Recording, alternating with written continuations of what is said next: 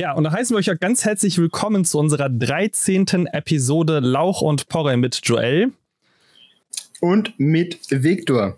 Ja, ähm, nachdem wir letzte Woche so ein, beziehungsweise nicht letzte Woche, sondern letztes Mal ein bisschen ähm, in die Thematik der Influencer eingetaucht sind und ähm, beziehungsweise über den, den Mega-Sellout unseres Podcasts betrieben haben oder uns mit äh, Sellout und ähm, ja, inwiefern manche Influencer mit gutem Zweck ähm, doch eigentlich böse sind, haben wir uns heute im Vorgespräch unserer Aufnahme ein bisschen auch ähm, mit anderen Influencern beschäftigt, denen man, bei denen es relativ egal ist, was sie einem verkaufen, weil man eh weiß, dass sie profitgeil sind. ähm.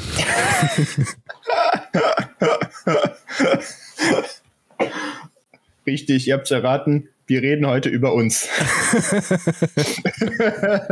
das haben wir letzte Woche schon getan, ja. Also es ist ja. Ah. Ich, sagen, wir, sagen wir so, sagen wir von denen, die profitgeil sind und Erfolg damit haben. Ich glaube, das, grenzt es nochmal ein bisschen, ein bisschen ein. Ne? Das also grenzt uns relativ aus, weil wir halt nicht erfolgreich sind. Aber wir sind profitgeil. oh ja, das stimmt. Also das, also. Ja, das wären wir nie weg gewesen. Ja, finde ich auch äh, legitim. Ne? Also, ähm, ja. Worüber wir aber eigentlich reden wollten. nachdem, nachdem Joel mich jetzt völlig aus, dem, aus meinem Konzept gebracht hat, ist, ich habe heute so, ich habe mich ein bisschen durch die, durch die Nachrichten ähm, gelesen und habe, und mir sind einfach ein paar Themen aufgefallen, über die ich gerne mit, über die wir gerne reden, über die ich gerne reden wollen würde. Und ähm, das erste Thema, womit wir jetzt eben in unserem Vorgespräch ähm, zuletzt gesprochen haben, ist die anscheinende Trennung von Bibi und Julienko. So für den, die nicht kennen. Bibis Beauty Palace ist eine der größten deutschen YouTuberinnen und die ist mit dem anderen YouTuber Julienko zusammen. So. Und anscheinend gibt es jetzt, also, und die beiden haben, sind, keine Ahnung wie lange, ich würde jetzt bestimmt schon sagen, fünf, sechs Jahre sind die zusammen gewesen. Ähm, und haben auch zwei Kinder. Ist das soweit richtig? Du hast eben nochmal gegoogelt und versucht herauszufinden, wie die Kinder auch heißen. Ich habe keine Ahnung, das interessiert mich im Endeffekt nämlich auch nicht. Ähm, ja, dann muss ich dir auch nicht sagen. Äh, vielleicht wollen unsere Zuhörer das wissen. Du kannst ja nur nicht von mich, von mir auf sämtliche Zuhörer schließen. Ich dachte, das sind auch so Snobs. Dann hätten wir ja mehr. Ah, belastend. äh, ja, die, die, Kinder, die sind, äh, die, die heißen Emily und Leo. Emily und sind und zwei und drei. Okay. Ich dachte, die ich dachte, der eine wäre jung. Egal. Ähm, zwei und drei. So, jetzt muss man sich also, und die beiden, und jetzt ist halt so, dass sich Bibi von Julienko irgendwie getrennt hat und ja. So, jetzt komme ich natürlich mit meiner patriarchalen und äh, menschenverachtenden Einstellung. der, der, sagt, ähm, warum macht man das? Ähm, besonders wenn man zwei Kinder hat, die noch relativ jung sind, ähm, die das wahrscheinlich überhaupt nicht verstehen und auf deren, Anf also jetzt in Anführungszeichen Rücken jetzt so eine Trennung ausgemacht wird. Ne? Also ähm, und was dann noch erschwerend hinzukommt in unserer, was ja in unserer heutigen Zeit erschwerend hinzukommt, ist, dass, dass sowas alles irgendwie öffentlich gemacht wird. Ähm, dass man halt ähm, natürlich, wenn man den Leuten Privatsphäre geben, aber halt, wenn du so in der präsent in der Öffentlichkeit stehst, wird das relativ schnell klar, dass halt, wenn da sowas passiert. Und da ist es immer so ein bisschen, da verstehe finde ich immer die Beweggründe würden mich da halt interessieren, was passiert sein muss. Es muss ja im Endeffekt etwas sein, dass sozusagen die, die, entweder die Liebe nicht mehr funktioniert hat oder ein gravierender Streit passiert sein, der verhindert, dass man weiterhin zusammen sein möchte. Jetzt ist für mich, Joel, ich weiß, für dich ist das ein Thema, was du, was du überhaupt nicht abkannst, aber es ist halt, auch du wirst eine Meinung zu so etwas haben. Ähm, ja, ich habe jetzt mal ein bisschen geguckt, was da eigentlich passiert ist. Und äh, ich habe wohl jetzt herausgefunden, dass es wohl das Zitat gibt aus, ähm, Also von Julienko, der halt hier geweint hat und meint, äh, dass Bibi sich getrennt habe. Und es gibt ganz viele Spekulationen. Ah, vielleicht ist das ja, vielleicht ist jetzt mit jemandem zusammen, der vorher in TikToks von ihr aufgetaucht ist. Uh, ganz heiße Gerüchteküche hier bei, bei, bei, beim Bravo Podcast. Beim Bravo.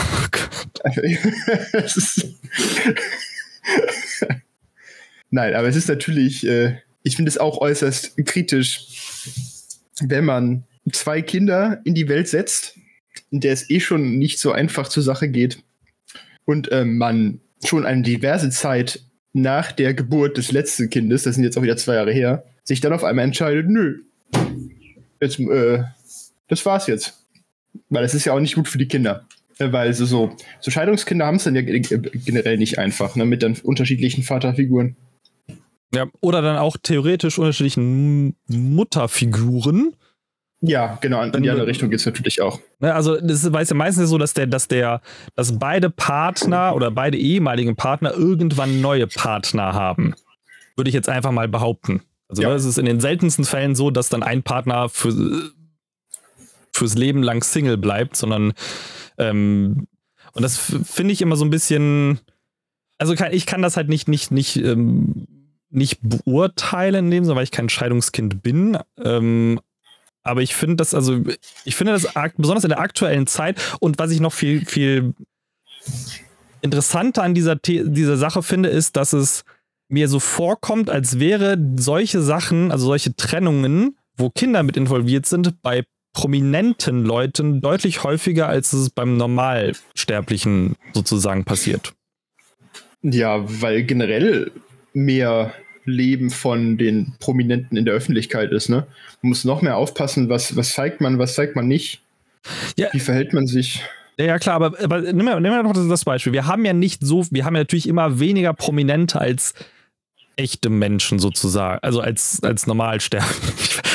Prominente als nicht Prominente, so, das ist das, was ich gesucht habe. Ähm, sind schon, ich würde schon sagen, dass eine bessere Art von Mensch, wenn man prominent ist. Da ist man schon aufgestiegen. eine reichere Art von Mensch, sagen wir das. Ja. ähm, nein, da ist er der Stop. Genau. Ähm, nee, aber, aber nehmen wir das Beispiel. Wir haben, wir haben natürlich deutlich weniger prominente Menschen als nicht prominente Menschen auf unserer Welt. Logischerweise. Weil Prominenz ist ja das, was dich halt hervorhebt von anderen. Allein vom Begriff her Prominenz. Kannst du den aufschlüsseln? Was Nein, du musst jetzt nicht wirklich ernsthaft drüber nachdenken. Nein. das wäre also lustig gewesen. Also, natürlich kann ich es kann aufschlüsseln, das ist natürlich ein lateinischer Begriff. Prominentia, das Hervorragende aus prominere. Ähm, ich glaube, das erklärt alles. Das ist halt einfach das etwas, was hervorragt. So. Ich glaube, dann ist, glaube ich, Prominenz relativ einfach erklärt. Das sind die Leute, die hervorragen aus der Masse. Das ist sehr gut gemacht. so. Haben also, ne, also dass wir natürlich, wir haben deshalb einfache, einfache These, wir haben mehr prominente Menschen, als dass wir nicht prominente Menschen haben. So. Ähm, ähm weniger prominente Menschen als wir nicht prominente Menschen. So. Jetzt ist aber halt so, wenn man sich anguckt, wie Beziehungen von prominenten Menschen stattfinden, ist es ja meistens so, dass wir bei denen viel häufiger die, die Kombination haben, dass da Kinder in die Welt gesetzt werden, die dann irgendwann Scheidungskinder werden. Ja, logisch. also. Ja, aber, aber, aber es ist halt auch, wenn, wenn, man sich das so also überlegt, ist in dem Sinne, würde ich behaupten, dass im, im, so im Durchschnitt es mehr prominente Scheidungskinder gibt, als vergleichsweise im Durchschnitt bei den Nicht-Prominenten. Ja, aber es gibt, aber vor allem auch in der Promi-Welt äh, wird dieser Durchschnitt gerne mal ein bisschen angehoben. Nee, nee, ich meinte jetzt, ich meinte jetzt, wenn man wirklich die absoluten Mehrheiten sich angucken würde. Also so, sowohl bei den, ja. bei den, also sowohl bei den Nicht-Prominenten, wie da die Rate ist von Leuten, die halt sich, also die, die Scheidungskinder in die Welt setzen, zu der Rate bei Prominenten, die Scheidungskinder in die Welt setzen. Und dann teilweise auch mehrfach Scheidungskinder in die Welt setzen, weil sie mehrere Ehen haben im Verlauf ihrer Karriere, wo sie mehrere Kinder gezeugt haben in den unterschiedlichen Ehen. Gut, ich würde die Möglichkeit gar nicht mal außer Acht lassen, dass äh, das vielleicht auch erstmal so vorkommt, weil man mehr über schlecht laufende Beziehungen hört als über gut laufende. Ja, na klar, das mit Sicherheit. Aber es ist, aber ich glaube trotzdem, dass die, dass sobald du, also jetzt würde ich halt stelle ich eine sehr steile These wieder auf, ähm, dass wenn du prominent bist, du unter so großem öffentlichem Druck stehst, besonders auch mit deinem Partner in Anführungszeichen, dass du charakterlich irgendwelche Züge hast, dass du nicht unbedingt so selbstreflektiert bist, dass du auch mal eine Beziehung durchziehst bis zum Ende, anstelle halt eine andere prominente Person äh, zu deiner neuen Partnerin oder zu deinem neuen Partner zu machen. Weil dir irgendwann die Aufregung flöten geht. Ah, weil du natürlich die ganze Aufmerksamkeit auch bekommst von ja. der Öffentlichkeit, wenn Dinge passieren. Und natürlich dann bei der, sagen wir, Beziehung, die dann schon die beispielsweise 10, 15 Jahre hält. Ja. Das dann, so, ja, stimmt, sowas ist dann auch eher, eher selten. Vor allem heutzutage hätte ich jetzt gesagt. Also ich glaube, früher war das noch mehr, ich sag mal, ähm, die Norm als jetzt heutzutage. Das weiß ich nicht. Ich, ich, wenn ich mal, wenn ich so wirklich überlege, ich glaube, dass wir in was Prominenz angeht, deutlich mehr, also auch was in die, wenn wir, also selbst wenn wir in die Vergangenheit gehen, häufiger Scheidungen und Scheidungskinder haben als im normalen Bereich. Äh, nehmen wir doch das Beste, nehmen wir doch einfach noch ein anderes Beispiel. Hier, Lady Di. Ja. Prince William und Prince Harry, die ja auch in einer gewissen Form Scheidungskinder sind. Ja. Jetzt kann man natürlich ein ganz anderes Fass aufmachen, also. dem, dass, dass, dass, dass, ähm, also man weiß ja, man weiß ja schon, dass Lady Di sich von Prince Charles trennen wollte. Ah, ja, das wusste ich. weiß da nicht so viel drüber, muss ich ganz okay, ehrlich okay, sagen. Ich okay, weiß, dass die gestorben die ist, ist durch den Tunnel und Paparazzi-Shit, das weiß genau, ich. Genau. So, aber genau. was da alles hinter war, weiß ich nicht. Da gibt es halt unglaublich viele Verschwörungstheorien, die will ich jetzt nicht alle aufdröseln, aber es ist, gibt halt, dass die, das nicht nur skurril, sondern man weiß ziemlich klar, dass Lady Di sich von Prinz Charles trennen wollte, weil er schon damals eine Affäre mit Camilla hatte. Und sie anscheinend auch mit jemandem und sie ist deshalb umgebracht worden, aber das ist halt, das ist jetzt so Verschwörungstheorie schon. Aber es ist, es ist klar, dass, dass sie sich trennen wollte. So, da sind halt auch Scheidungskinder bei entstanden. Und dann gibt's, und die gibt es aber auch viel, viel häufiger noch bei anderen Prominenten. Dass du halt, du, dass, dass das halt so ein Ding ist, was ich, was wirklich sich durch in der Prominenz ähm, durchzieht. Und ich glaube, dass das wirklich was mit der Öffentlichkeit zu tun hat dass halt der, der Druck, den du von außen spürst und den ähm, und auch das, die, wie, wie, sich dein Charakter in der Prominenz verändert, also das hängt ja auch, glaube ich, davon ab, in, wie du prominent geworden bist. Ne, wenn du halt, wenn du halt jemand bist, der halt in jungen Jahren prominent geworden ist, ist es, glaube ich, hast du einen Vergleich Kinderstar mit äh, Leuten, die erst im Erwachsenenalter genau, genau. berühmt geworden sind. Ja, also ich, ich glaube, das ist auch dann hat auch irgendwas mit, mit Bodenständigkeit in Anführungszeichen zu tun. Ähm, ja, du hast halt schon mehr Lebenserfahrung auch. Ne? Ja, also ja, sammelst du ja alles. Ja, klar, aber das, so, das natürlich ist so ein prominentes Kind, hat erlebt, erlebt weniger Bodenständigkeit als jetzt jemand, der halt sozusagen arm, arm aufgewachsen ist und dann später halt Prominenz erlangt hat. Ähm, das, das, das, merkt man ja auch bei deutschen, deutschen Influencern oder halt deutschen Prominenten, ähm, welche bodenständig sind und welche weniger bodenständig sind. Und welche sind denn? Also nehmen wir jetzt zum Beispiel. Von, von, kannst du gerade mal einen Vergleich geben? Vergleich. Besser Vergleich für, für, jetzt, für das und für die Situation, wo wir jetzt auch mit angefangen haben. Bibi und Julienko sind für mich Leute, die sehr jung reich geworden sind. Ja. So. Ja. Und dann haben wir auf der anderen Seite ähm, und also auch von dem, ich glaube, Bibis YouTube-Kanal hat irgendwie 4 Millionen oder so Abonnenten oder so. Ähm, und dann würde ich als Vergleich dazu Gronk nehmen, der auch ungefähr 4 Millionen Abonnenten auf YouTube hat. Ähm, so und halt äh, Jahr, jahrelang Deutschlands größter Kanal in dem Sinne war. Ähm, und der ja auch eine Beziehung mit, also mit Pan, also mit, mit Pandora, mit der, der äh, Tatjana, Tan, doch Tatjana oder so heißt sie, glaube ich, Tatjana Wert, ähm, führt, die auch jetzt, also ich glaube, seit acht Jahren zusammen oder noch länger zusammen sind. Bei denen man aber halt sozusagen aus dem privaten Umfeld nicht so viel mitbekommt, wie jetzt das bei Bibi und Julienko der Fall war. Und ich glaube, das ist halt auch schon der entscheidende Faktor, dass je weniger du wirklich von deinem, als prominente Person von deinem Privatleben preisgibst, ähm, desto mehr schützt du dich ja auch und desto mehr Freiheiten hast du in deinem privaten Umfeld auch. Ähm, und das, deshalb meine ich ja, dass das, für mich also ist das ein sehr, eigentlich ein relativ gutes Beispiel oder Vergleich zwischen diesen beiden Paaren. Ähm, weil ich mir, also ich kann mir halt bei Gronk und Pan noch weniger vorstellen, dass sie sich trennen, als jetzt bei Bibi und Julienko. Ja, weil es da schon passiert ist. Ja, also das ist jetzt die andere Frage. Ist, ist, ist, ist die, also ne, es ist ja in dem Sinne, es ist ja nur durch, ich glaube, Julians Seite in dem Sinne bisher bestätigt worden, soweit ich das mitbekommen habe, dass sie getrennt sind. Ähm, es gibt ja gar keine, sozusagen keine öffentliche gemeinsame Verlautbarung darüber. Kann natürlich sein.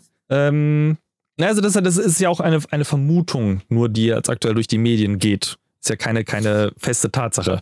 Also ich fand es halt trotzdem interessant, weil, das, weil sie halt so das, sich als das Vorzeigepärchen der YouTube, deutschen YouTube-Szene aufgetan haben mit ihrem, mit dem, was sie alles gemacht haben, also mit mehreren Häusern, die sie gekauft und gebaut haben, wo ich halt denke, wenn man sich trennt, ich glaube, die beiden waren ja auch verheiratet, ich meine es. Ja, ähm, ja, waren, ja waren sie also oder sind aktuell noch verheiratet. Ne? So eine Scheidung ist jetzt nicht etwas, was du, ähm, was von heute auf morgen funktioniert, sondern da muss ja, gibt es ja so ein Trennungsjahr, soweit ich das richtig im Kopf habe, bevor dann wirklich die Scheidungspapiere unterschrieben werden und man getrennte Leute ist.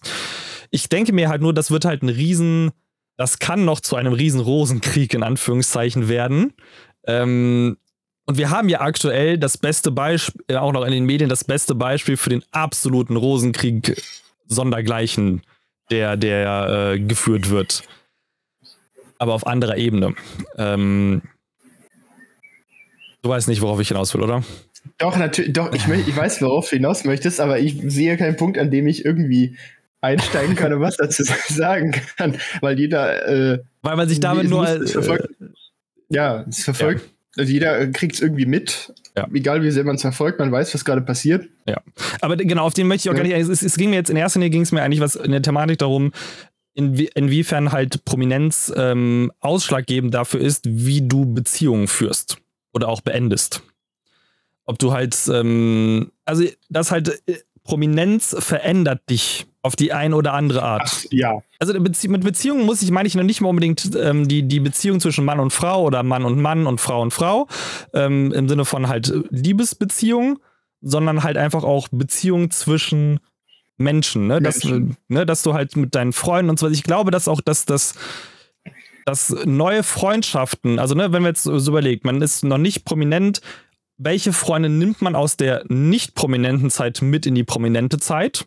Ne, also da, da gibt's ja, ist ja, ich glaube nämlich, dass man auch in diesem, diesem Prozess von nicht prominent bis prominent auch einige Freunde verliert, würde ich jetzt einfach mal behaupten. Absolut, ja. Ne, also weil, weil nicht jeder kann damit umgehen, was auch absolut verständlich ist. ist ne, das kann man aber auch nicht erwarten. Das ist halt, das ist ja, manche wollen das ja auch in dem Sinne nicht, ne? Und dann gibt's halt andere, die da halt voll drauf abgehen und dann halt sich ähm, wie Zecken in Anführungszeichen verhalten ähm, und, den, und den Freund halt dann vollkommen ausnutzen. Das ist aber halt eine, ähm, da gibt es halt immer unterschiedliche Varianten davon. Und dann gibt es halt natürlich dann die Freunde, die prominenten Freunde, die man macht, wo ich immer so ein bisschen den Zweifel hege, ob das dann so wirkliche Freundschaften sind oder eher so oberflächliche Dinge.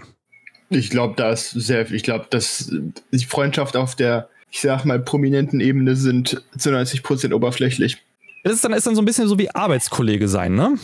Ja, also. Ne, du, das ist sozusagen. Ich habe natürlich überhaupt keine Ahnung, aber ich würde einfach mal sagen, dass sie sich das gar nicht wirklich leisten können, wirklich viele tiefgehende Freundschaften da aufzubauen. Ja, aber. Und, Allein, weil das eigene Image natürlich das Wichtigste ist. Genau, und das ist halt dann der, der, der Punkt, wo ich das wieder so schade finde, dass du du kannst keine tiefergehenden Freundschaften aufbauen, weil du immer fürchten musst, dass jemand das, was du jemand anderen im Privaten erzählt hast, gegen dich öffentlich einwendet. Und das, das finde ich halt, das ist so, trau so, so traurig, wenn man über unsere Gesellschaft dabei nachdenkt, wie geil wir doch darauf sind, ähm, am Scheitern und Unglück anderer teilhaben zu wollen. Also, ne, was man, dieser, dieser, der Begriff, der im Englischen genauso ist wie im Deutschen, der, der Begriff Schadenfreude. Der halt so sehr dass unser, unser Verhalten prägt, dass wir halt, also ne, das ist ja im Endeffekt ist ja eine Form von Neid, in gewisser Weise, würde ich jetzt behaupten, der uns, ähm, der einen da prägt. Dass man halt, man ist ja halt neidisch und freut sich dann darüber, wenn es einem anderen oder wenn es einer prominenten Person in Anführungszeichen schlecht geht. Ja, das ist aber, ich würde sagen, das ist sehr Natürlich ist es subjektiv. Natürlich ist es sehr, sehr subjektiv. Ne? Es ist immer, aber äh, es ist trotzdem, ich glaube schon so, dass man eher ähm, hm, also, also, also, also sag, nehmen, wir, nehmen, wir das, nehmen, wir das, nehmen wir das Beispiel, dass, wir, dass, du, dass du halt jemanden, einen Freund im, im Bekanntenkreis hast, dem was Schlimmes passiert ist, in Anführungszeichen. Da hast du ein höheres, wirklich, hast du, würde ich mal jetzt behaupten, ein höheres Mitgefühl und versuchst dem mehr zu helfen, als wenn jetzt irgendeinem Prominenten irgendwas passiert ist. Ja, aber das ist ja logisch, weil die Beziehung zwischen mir und dem Freund und mir und dem Promi ist ja okay, okay. Welt, der Welten. Nehmen wir, nehmen wir nochmal ein anderes, anderes Beispiel. Letztes Jahr die Flutkatastrophe. Ja. Die Flutkatastrophe hat ja nicht nur, ähm, also ne, das, man hatte da hat nicht nur Mitgefühl, also das hat ja nicht nur normale Menschen, also hat ja nicht nur nicht prominente Menschen, sondern auch prominente Menschen. In dem Zusammenhang hat man aber doch, würde ich jetzt behaupten, mehr Mitgefühl mit den nicht prominenten Menschen als mit den prominenten Menschen. Ja, weil die mehr davon getroffen wurden. In, jetzt ist halt die Frage, was heißt für dich in mehr davon getroffen wurden?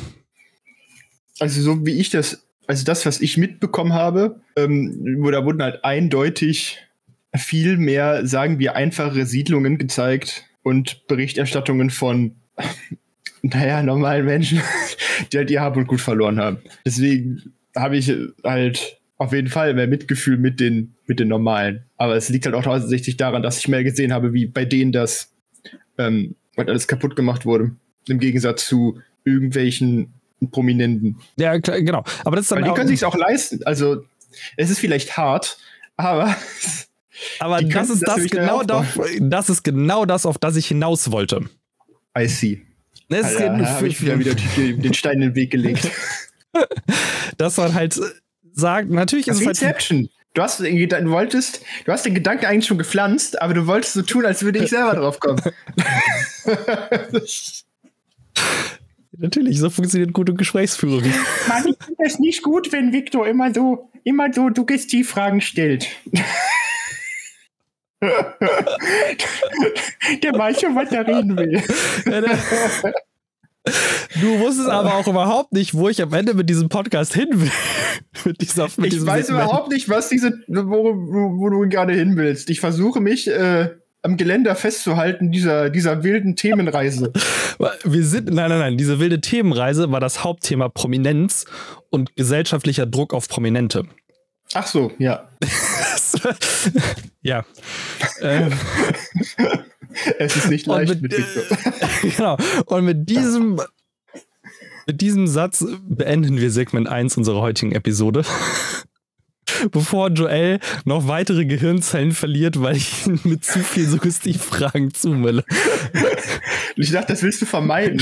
Ich dachte, die sind dazu da, äh, zu vermeiden, dass ich Gehirnzellen verliere. Dann müsste ich mich, ja, aber wenn ich, ich muss mich dann ja aber wenn ich dir zu viele Suggestivfragen stelle, dann musst du ja auch plötzlich zu viel nachdenken, weil du nicht weißt, ob das eine Suggestivfrage, ist, weil du irgendwann anfängst zu denken, ist es eine Suggestivfrage oder nicht. Ohne mein Altus sage ich nichts. Ja. Das war's auch mit Segment 1 für, heu für heute. Wir hören uns gleich wieder in Segment 2 zocken. Ist ja richtig Bock. Du wartest einfach, bis ich wieder irgendwas Dummes sage und dann machst du einfach Play, ne? Genau, das ist gerade passiert.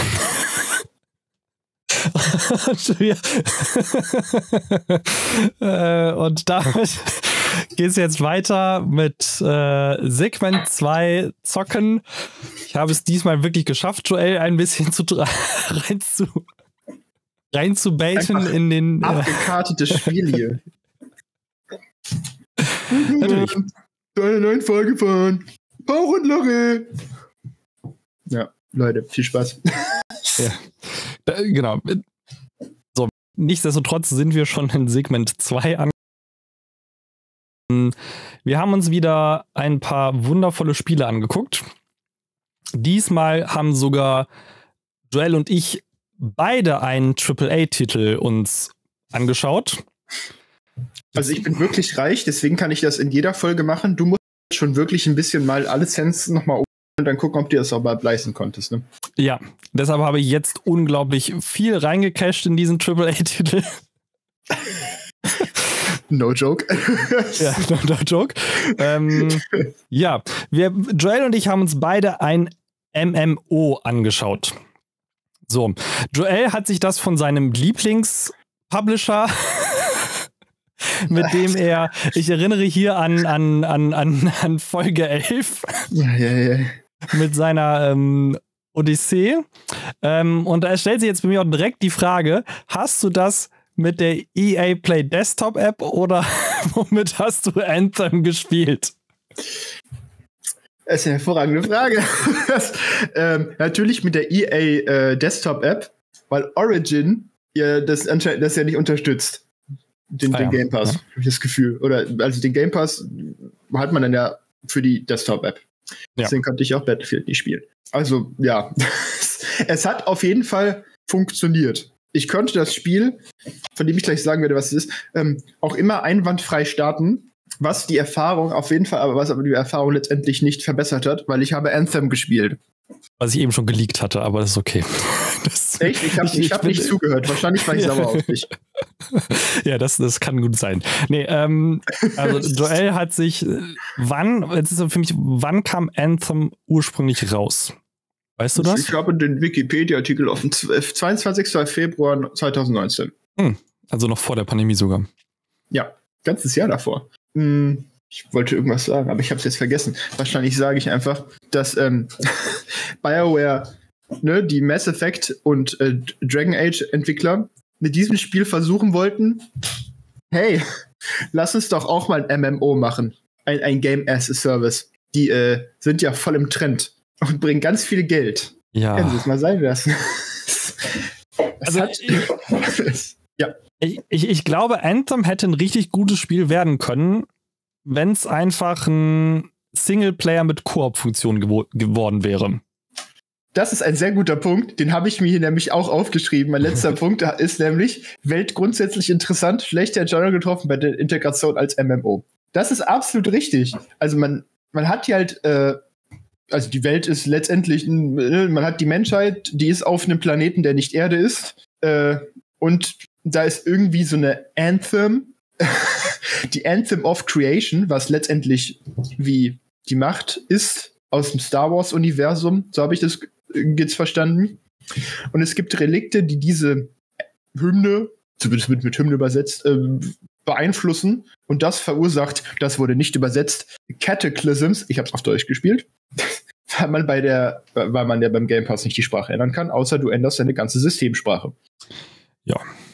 Ja, man hat diese Relikte, die verursachen Cataclysms, also irgendein, irgendein Shit, der die Welt verändert. Egal, ob es jetzt Erdbeben sind, ob irgendwelche Pflanzen mutieren, es kann tatsächlich alles passieren. Und das ist so das Setting. Mit allen möglichen Ruinen von vergangenen ähm, Zivil Zivilisationen äh, geschmückt, zurückgelassen. Ich weiß nicht, welches Wort ich benutzen möchte. Äh, aber an sich ist die, die Welt ist nicht uninteressant. Es ist einfach nur ein wenig undurchdacht. Mir fehlt so ein bisschen, mir fehlt einfach mehr. Mehr was Interessantes. Also letztendlich fliegst du ja nur durch die Gegend in deinem, in deinem Squad von, ich glaube, oh Gott, wie viele Leute hast du hier? Es müssten, glaube ich, vier sein. Ich habe es nur alleine gespielt. Weil ich dachte auch, versuch ich dachte drei, aber ich bin mir nicht sicher. Es gibt auf jeden Fall vier Klassen. Okay. Aber du findest im Spiel ja eh keine anderen Spieler. also. ja, nicht mehr. ja, seit Februar 2021 wurden die, Entwickl wurden, ähm, die Entwicklung an dem Spiel eingestellt. Zwei Jahre später. Oh. Ah, ja, das ist traurig. Also, ja, sind vier. Ich habe gerade nachgeguckt, also sind vier. Okay, ja, es gibt. Stehen. Ja, ja bei vier Klassen ergibt das natürlich Sinn. Ja, also was es mit den Klassen auf sich hat, man spielt einen Piloten, der in einem sogenannten Javelin sitzt, steht. Das ist ein Exosuit, äh, nicht so ein, nicht so dieser klassische Exosuit, wo man den Menschen noch durchsieht und der einfach enhanced, also äh, vergrößerte Gliedmaßen hat, sondern es ist, du sitzt bis eigentlich in so einem Roboter, kann man sagen. Es ist, es ist wie, wie ein Iron Man Suit. Ja, gen ja, genau. Es ist wie ein Iron Man Suit, richtig. Deshalb fand ich das also Spiel damals, äh, hatte ich richtig Bock da, hatte ich, fand es richtig geil, weil ich dachte, oh geil, ein Spiel, wo ich einen Iron Man Suit habe, wo ich aber nicht Iron Man spiele. Ja, ne, ist klar. Je nach Klasse kann es auf jeden Fall auch so wirken. Ne, wenn du dann so deine, deine Raketen aus der Schultern rausschießt oder Du kannst halt fliegen, ne? Also ich meine, dass, dass ja, alle Klassen fliegen können. auch fliegen, ja, ja. Fliegen ist ein wichtiger Bestandteil, ja. Weil die Welt ist auch relativ groß. Ja, du hast halt hier die Colossus-Klasse, also den Tank, den Interceptor, gleich dem Assassin, die Storm-Klasse, der Mage und den Ranger. So ein, also der Soldat, der, der ähm, alles so ein bisschen kann. Der jetzt eher so diesem Iron Man, Iron Man äh, Suit entsprechen würde. Okay. Genau, den kannst du halt durch die Gegend fliegen, du hast deine Fähigkeiten. Äh, ich habe jetzt persönlich nicht alle gespielt. Ich habe jetzt nur den Mage gespielt, also den Storm äh, Javelin, dessen Fähigkeiten sich eher auf so elementare Explosionen fokussieren. Also du kannst halt wirklich, du kannst halt in die eine Richtung Feuerexplosion machen, dann wirfst du in die andere so einen Elektroball. du kannst halt wirklich alles explodieren lassen. Das, ja, das ist nice. Also Als alles explodieren. Ja, finde ich das gut. wie war denn die Steuerung? Also wie ließ sich das steuern? Also das Gameplay. Puh. Boah. Ich möchte es, ich weiß nicht, ich an sich möchte ich es nicht zu schlecht bewerten, weil da, aber es war, ich weiß nicht, ich fand es langweilig. Ähm, dass das Schießen, das, das Fliegen, die Steuerung, ich fand es nicht flüssig. Vor allem bei dem Fliegen weiß ich nicht, was sie sich dabei gedacht haben. An sich, glaube ich, kann man das, hätte man das gut umsetzen können. Aber beim Fliegen ist es halt so, äh, wenn du halt mit dem Javelin durch die Gegend fliegst, dann erhitzt sich dein, dein Suit. Und den kannst du nur kühlen, indem du entweder nicht fliegst oder durch Wasser fliegst, ne, damit der sich abkühlt. Das hast du aber nicht überall. Das heißt, es kann durchaus vorkommen, dass du 30 Sekunden fliegst, dann läufst du unten ein bisschen rum und dann musst du wieder in die Luft und weiterfliegen. Also nicht so, nicht so flüssig, ja. Ähm, ne, das, Gun, das Gunplay war, würde ich sagen, war in Ordnung. Bei den Fähigkeiten muss man manchmal gucken. Also ich hatte manchmal so ein bisschen ähm, Probleme damit zu erkennen, was ich jetzt genau mache. Speziell mit äh, meinem Javelin vor allem bei der Ulti, weil also man hat, man hat natürlich alle möglichen Fähigkeiten und du hast eine Ultimate-Fähigkeit. Wie viele Fähigkeiten hast du? Ich hatte, ich, ich hatte jetzt vier. Wo ist die ultimative? Inklusive. Okay. Also ohne jetzt die Waffen. Also ich, ich konnte so Feuerexplosionen machen, das kannst du übrigens alles austauschen. Ich konnte so Blitze werfen, dann hatte ich ein Schild, was ich aufstellen konnte. Und bei der Ulti, da bin ich mir immer noch nicht sicher, was sie macht. Aber wenn du sie aktivierst, dann hast du auf einmal vor dir so, also als auf dem HUD, so, ein, äh, so, eine Auswahl, so eine Auswahl aus diesen Element, aus diesen Elementsymbolen. Und dann drücke ich einfach ganz schnell Linksklick und alles explodiert. Ich weiß nicht, was ich tue. Alles ist explodiert, hat Schaden bekommen. Irgendwas habe ich richtig gemacht. Bei der Ultimate steht auch nirgendwo, was sie tut. Es gibt ein Inventar, wo du gucken kannst, was dein Charakter macht, aber da steht auch nur, was deine anderen Fähigkeiten machen. Das ist das Inventar ist wie nice. so ein Problem für sich. Okay, was aber. Also, es klingt auf jeden Fall so, als wenn das. Also, dass da auch viele Sachen, die man theoretisch, die für ein MMO elementar sind, nicht ganz so gut umgesetzt wurden. Ja, also. Ich. Ah ja, das, ich muss da immer an Destiny denken, weil einfach auch diverse Ähnlichkeiten da sind. Auch nochmal wegen dem Flugsystem. Wenn man jetzt hier mal vergleicht, also Destiny ist ja auch, also ist ja auch ein MMO-Shooter beide, durch beide Welten ähm, manövriert man sich, indem man bei Anthem fliegt und bei Destiny mit seinem Sparrow äh, durch die Gegend fährt. Ne? Bei Anthem musst du hier und da mal wieder anhalten, weil dein komischer, dein komischer Anzug sich überhitzt. Und bei Destiny kannst du einfach durchfahren. Das ist einfach viel smoother. Du bist einfach schneller von A nach, kommst einfach schneller von A nach B. Viel flüssigere Erfahrung. Bei Destiny machst du, den, machst du das Inventar auf, du hast deinen Charakter, du siehst die Waffen, du musst deine Maus einfach nur auf irgendeine Fähigkeit packen und du siehst, was du kannst. Du siehst, wie stark das ist, du siehst, was du kannst, einfach steht intuitiv davor. Bei Anthem öffnest du das Inventar, hast dann oben links erstmal irgendwelche Fenster zu Einstellungen, aber in der Mitte siehst du schon deinen Charakter dann musst du nochmal Leertaste drücken, damit du auf den zugreifen kannst. Und dann musst du nochmal auf die, auf die einzelnen Punkte, die du auswählen möchtest, wie Waffen oder die Fähigkeiten, um die dann nochmal schön unübersichtlich untereinander, untereinander gelistet zu haben. Also ich will einfach dieses, das Steuern durch die ganzen Elemente, die das Spiel dir bietet, ist einfach unintuitiv und hakelig. Also, also das ist ja auch allein, allein die Tat, also für einen MMO ist der, der Zugriff auf das Inventar und auch Einstellungen sowas, das muss so schnell und intuitiv gehen, weil ein MMO pausiert ja nicht im Hintergrund.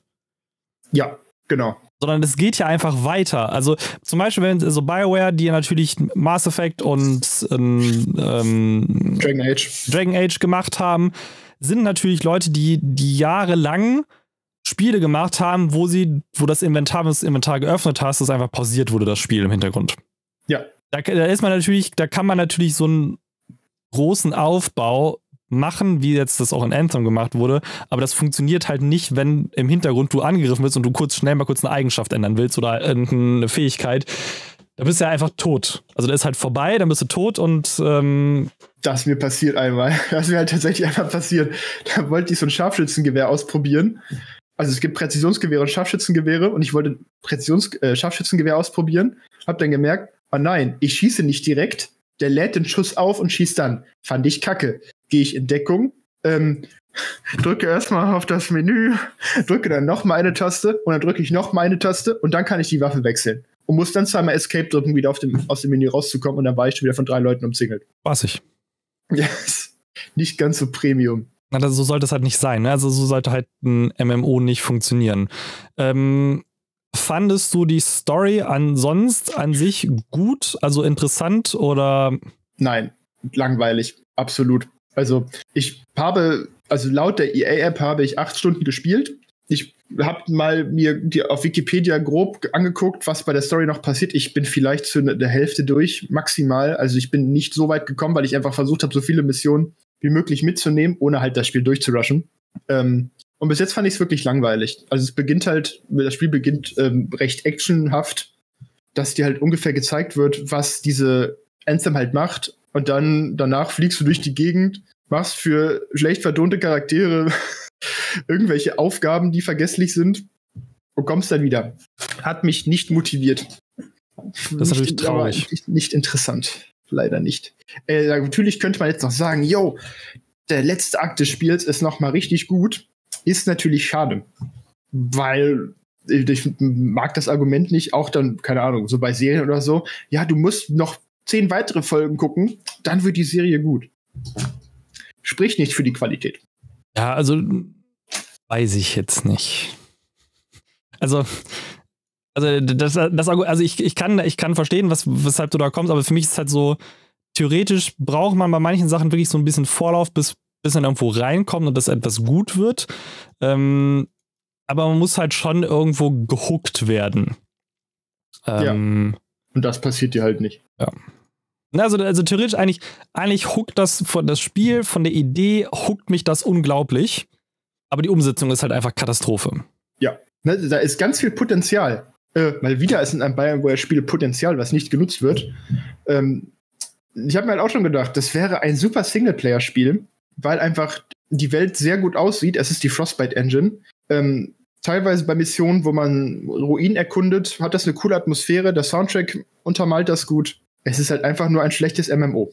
Oder eine schlechte Integration in dieses MMO-System. Ich, ich habe mir jetzt kurz mal noch die, die Story, also die, die Story von BioWare angeguckt also von dem Entwicklerstudio. Und mir ist jetzt erst aufgefallen, dass drei der Gründer von, also dass die drei der Gründer von, von BioWare einfach medizinische Doktor sind. Oh, ich dachte, es kommt jetzt sowas wie, ja, äh, die haben schon, die sind schon retired. Nee, oh, okay. also, also, also, die haben, also das, das Ding ist von drei Doktoren gegründet worden, also die gerade fertig sind mit ihrem Abschluss, damals in 1995, und haben dann irgendwann aufgehört, als Doktoren zu arbeiten, um Vollzeitprogrammierer zu werden. Wie es halt so passiert, ne? Das, das, wo ich ja denke so. Ich habe keinen Bock mehr auf Medizin. Ich mache jetzt Videospiele. Und ich denke halt so, hä? Wie, wie, wie, wie, wie funktioniert. Also, ne, also, das ist halt so, wie kommt man denn bitte darauf?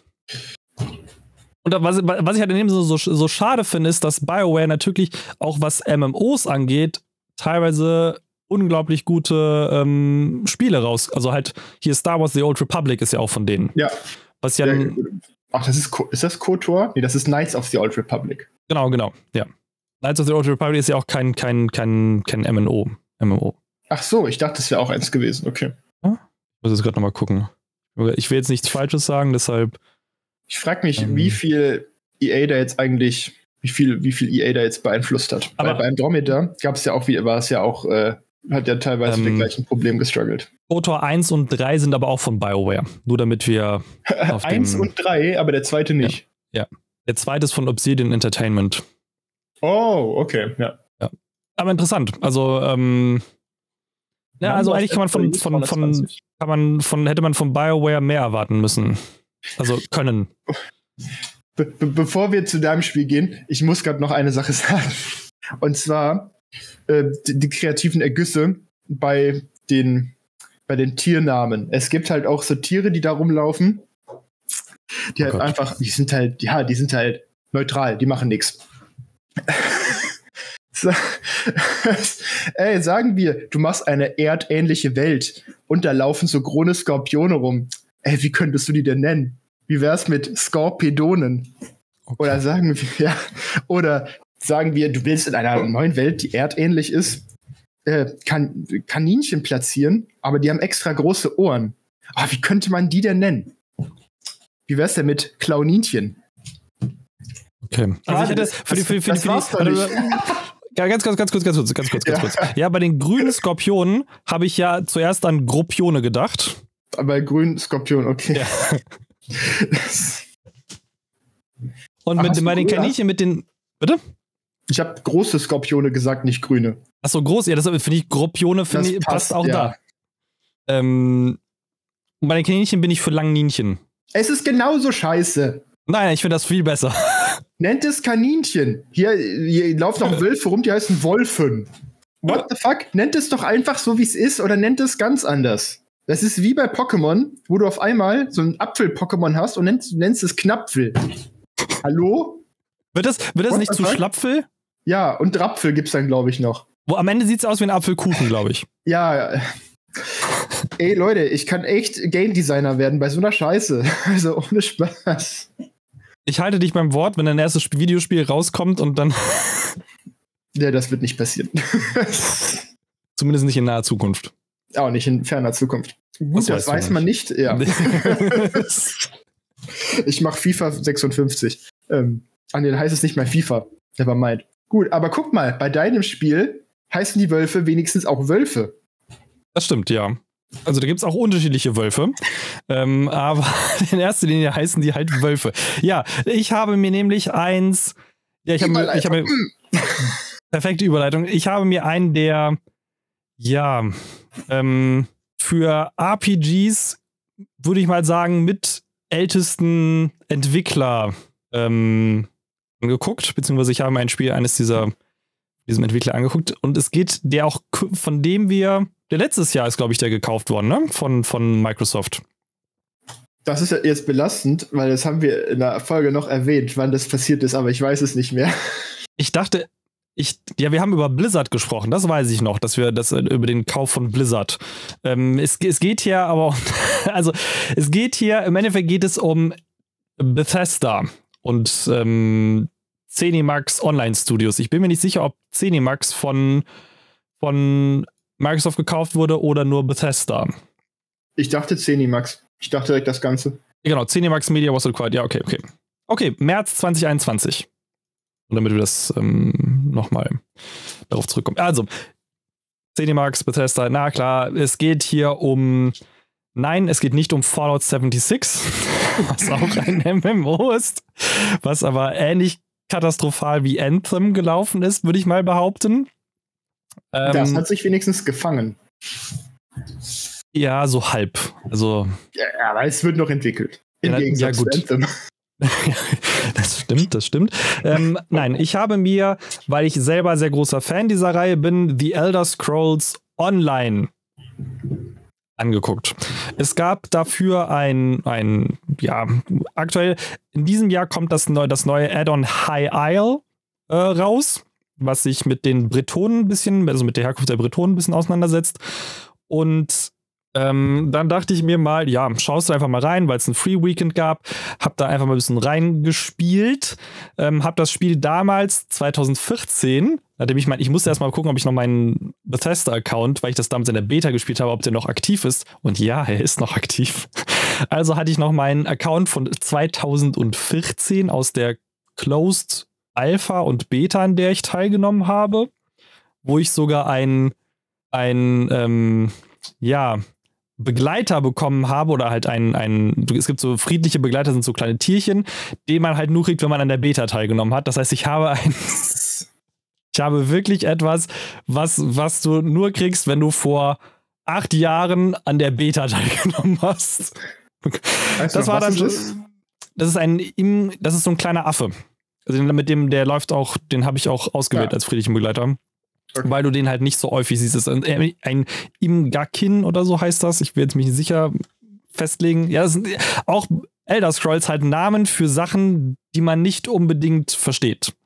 Ja, aber gut. Aber hier, also ich finde den Namen vollkommen in Ordnung, wenn man einen Affe Imgakin nennt, weil das ist zumindest ein Unterschied. Ja.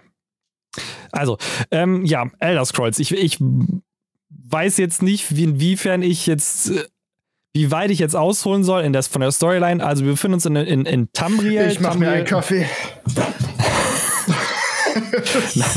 ich versuche das jetzt knapp zu halten. Nein, also wir befinden uns natürlich in Tamriel. Tamriel ist halt die, die Hauptwelt von, von, von Elder Scrolls und ähm, seitdem da das Spiel jetzt schon ein bisschen was länger raus ist, sind wir halt die, dass die Add-on, was jetzt kommt, High Isle, ist das siebte Add-on, was es dafür gibt. Das siebte schon? Holy shit. Ja.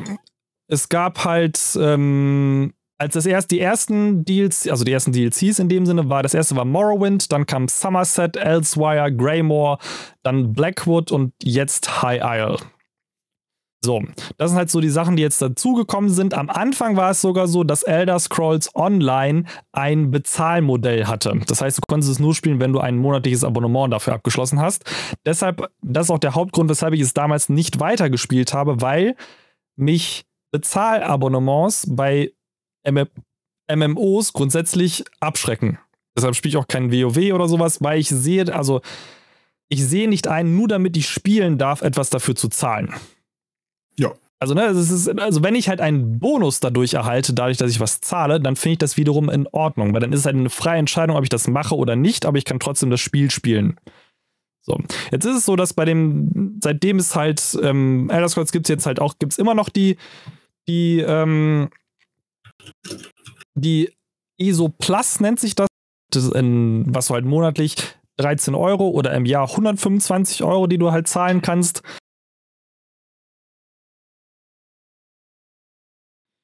Jetzt muss ich gerade überlegen. Also du kriegst halt ja.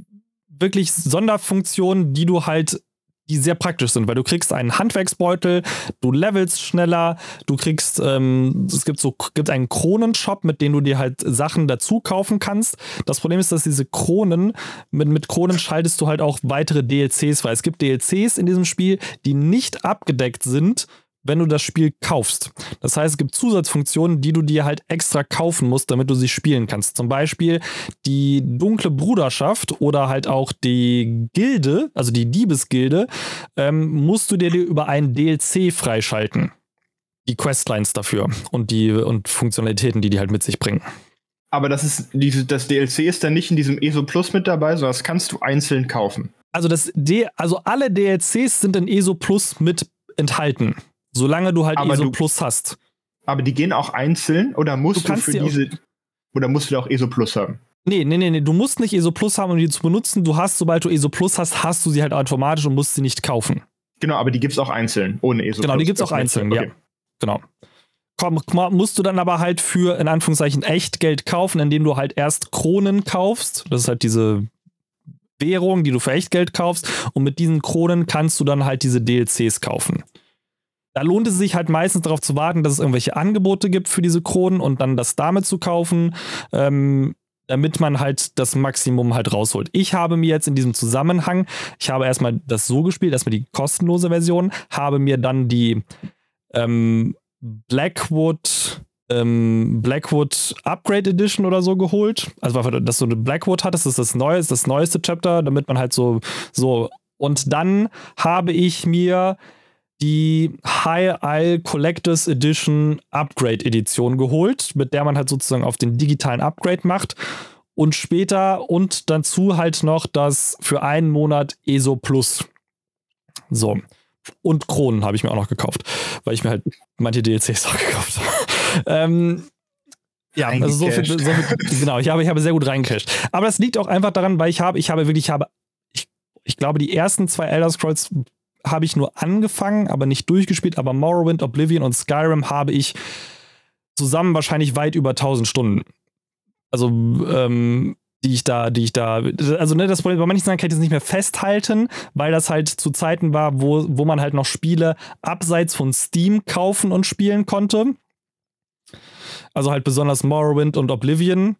Ähm, Skyrim war ja eins der ersten, was man halt mit Steam zusammen, aber da hatte ich, glaube ich, noch, aber das habe ich, glaube ich, auch erstmal abseits von Steam gespielt. Ähm, sodass ich halt wirklich, ähm, also ich habe alle drei Teile komplett durchgespielt, alle Klassen, alle, ähm, alle Gilden bis zum Maximum gelevelt und alles, also und die großen Storylines habe ich alle gemacht immer. So, deshalb, wie gesagt, ich komme halt auf gut 1000 Stunden in diesen, in diesen. Ja, in diesen du Spielen hast gut Zeit verbracht in äh, Tamriel. Ja, aber wie gesagt, das also, also ne, das ist halt, also klar, ich habe das erste, das erste Morrowind, glaube ich, habe ich 2012, 13 oder so. Ich, ich will jetzt nicht falsch, weil ich nicht mehr, wenn ich mir nicht hundertprozentig sicher bin, wann die rausgekommen sind. Ähm, ja, Oblivion war safe davor. Nee, ich meine, nee, sorry, sorry, sorry. Ich, ich habe mich im, im ähm, kleinen Moment. Kleinen Moment, kleinen Moment, kleinen Ich weiß, Skyrim habe ich, glaube ich, sogar noch auf der PS3 gespielt. Das müsste dann eigentlich auch so, so 2011 oder so gewesen sein. So, Elder Scrolls 3 Morrowind kam 2002 raus. Da habe ich das auch gehabt. So. 2002, Alter. Ja. Und da das vor, das, also genau, Elder Scrolls Daggerfall habe ich nicht gespielt, weil es nur auf MS-DOS gab. Ähm, das war von 1996. So, also die 1 und Elder Scrolls 1 und 2 habe ich nicht gespielt. Das oder halt irgendwann später mal reingeguckt, aber ich habe es halt nicht gespielt, als es rauskam. Morrowind habe ich gespielt, ich glaube 2002 oder 2003. Das gab es damals in der damals gab es, also gab es ja noch die, Anführungszeichen, die Computer mit Spiele, beziehungsweise PC Games, GameStar und sowas, wo man halt ja immer ein Vollpreisspiel mit dazu bekommen hat, wenn man die abonniert hatte. So, ich hatte die abonniert und habe dann halt Morrowind darüber bekommen. Und habe das dann halt gespielt. Bis zum Brechen in Anführungszeichen. So, dann 2006. 2006 kam Oblivion raus. Das habe ich halt auch komplett durchgespielt. Und dann später ähm, Skyrim kam 2011. Ah, ja. okay, das 2011, ja. So, ja, also 2011 kam Skyrim raus. Das habe ich halt auch da unglaublich viel gespielt. So, das heißt, auch durchgespielt. Aber halt, ich meine, ich bin mir ziemlich sicher, dass ich das nicht auf Steam, sondern halt auf einfach so gespielt hatte. Ich, ich meine, das gab es halt auch, ähm, dass du es auch ohne Steam spielen konntest. Und habe es mir später einfach nochmal für Steam gekauft. So, ändert nichts an Tatsache, dass ich alle diese sehr gut kenne und jetzt äh, theoretisch natürlich in einem neuen, sondern erstmal mir alles angeguckt habe, was ich von früher noch kannte und was ich davon an Anfang noch so ein bisschen in Erinnerung hatte und fand das natürlich halt nice, weil das halt die Optik ist halt Skyrim, ne? Also die, von, den, von den Menüs in dem Sinne, das ist halt absolut Skyrim. Auch von der, von der Grafik her ist jetzt nicht ultra super Pixel-Grafik, aber es sieht schon gut aus. Es ist halt eher auf, auf verbessertes Skyrim, aber jetzt nicht, man darf jetzt nicht irgendwie, also wie die Skyrim Legendary Edition kann man jetzt ein bisschen vergleichen vom, vom grafischen, ist halt ein MMO. MMOs sind grundsätzlich nicht die grafikintensivsten Spiele, damit man halt das noch mit vielen Leuten spielen kann. Wenn das zu grafikintensiv ist, dann geht's halt kaputt. Kannst das vergessen. So, es sieht halt schön aus, man hat halt alles. Es ist halt auch wirklich so, was ich halt an, an diesem MMO mag, oder grundsätzlich an Elder Scrolls mag, ist ja, dass du ja komplett alles töten kannst, was du töten möchtest, mehr oder weniger. Also das ist, das ist eine Motivation dahinter. Nein, nein, nein, nein, nein, nein, nein. Aber ich, nein, ich mag es zum Beispiel, das hat ja wirklich ein, ein System, wo es auch danach geht, wenn du Sachen klaust und dabei gesehen wirst, kriegst du ja ein Kopfgeld und sowas. Wenn du dann fliehst, wirst du halt von den Wachen gejagt und so.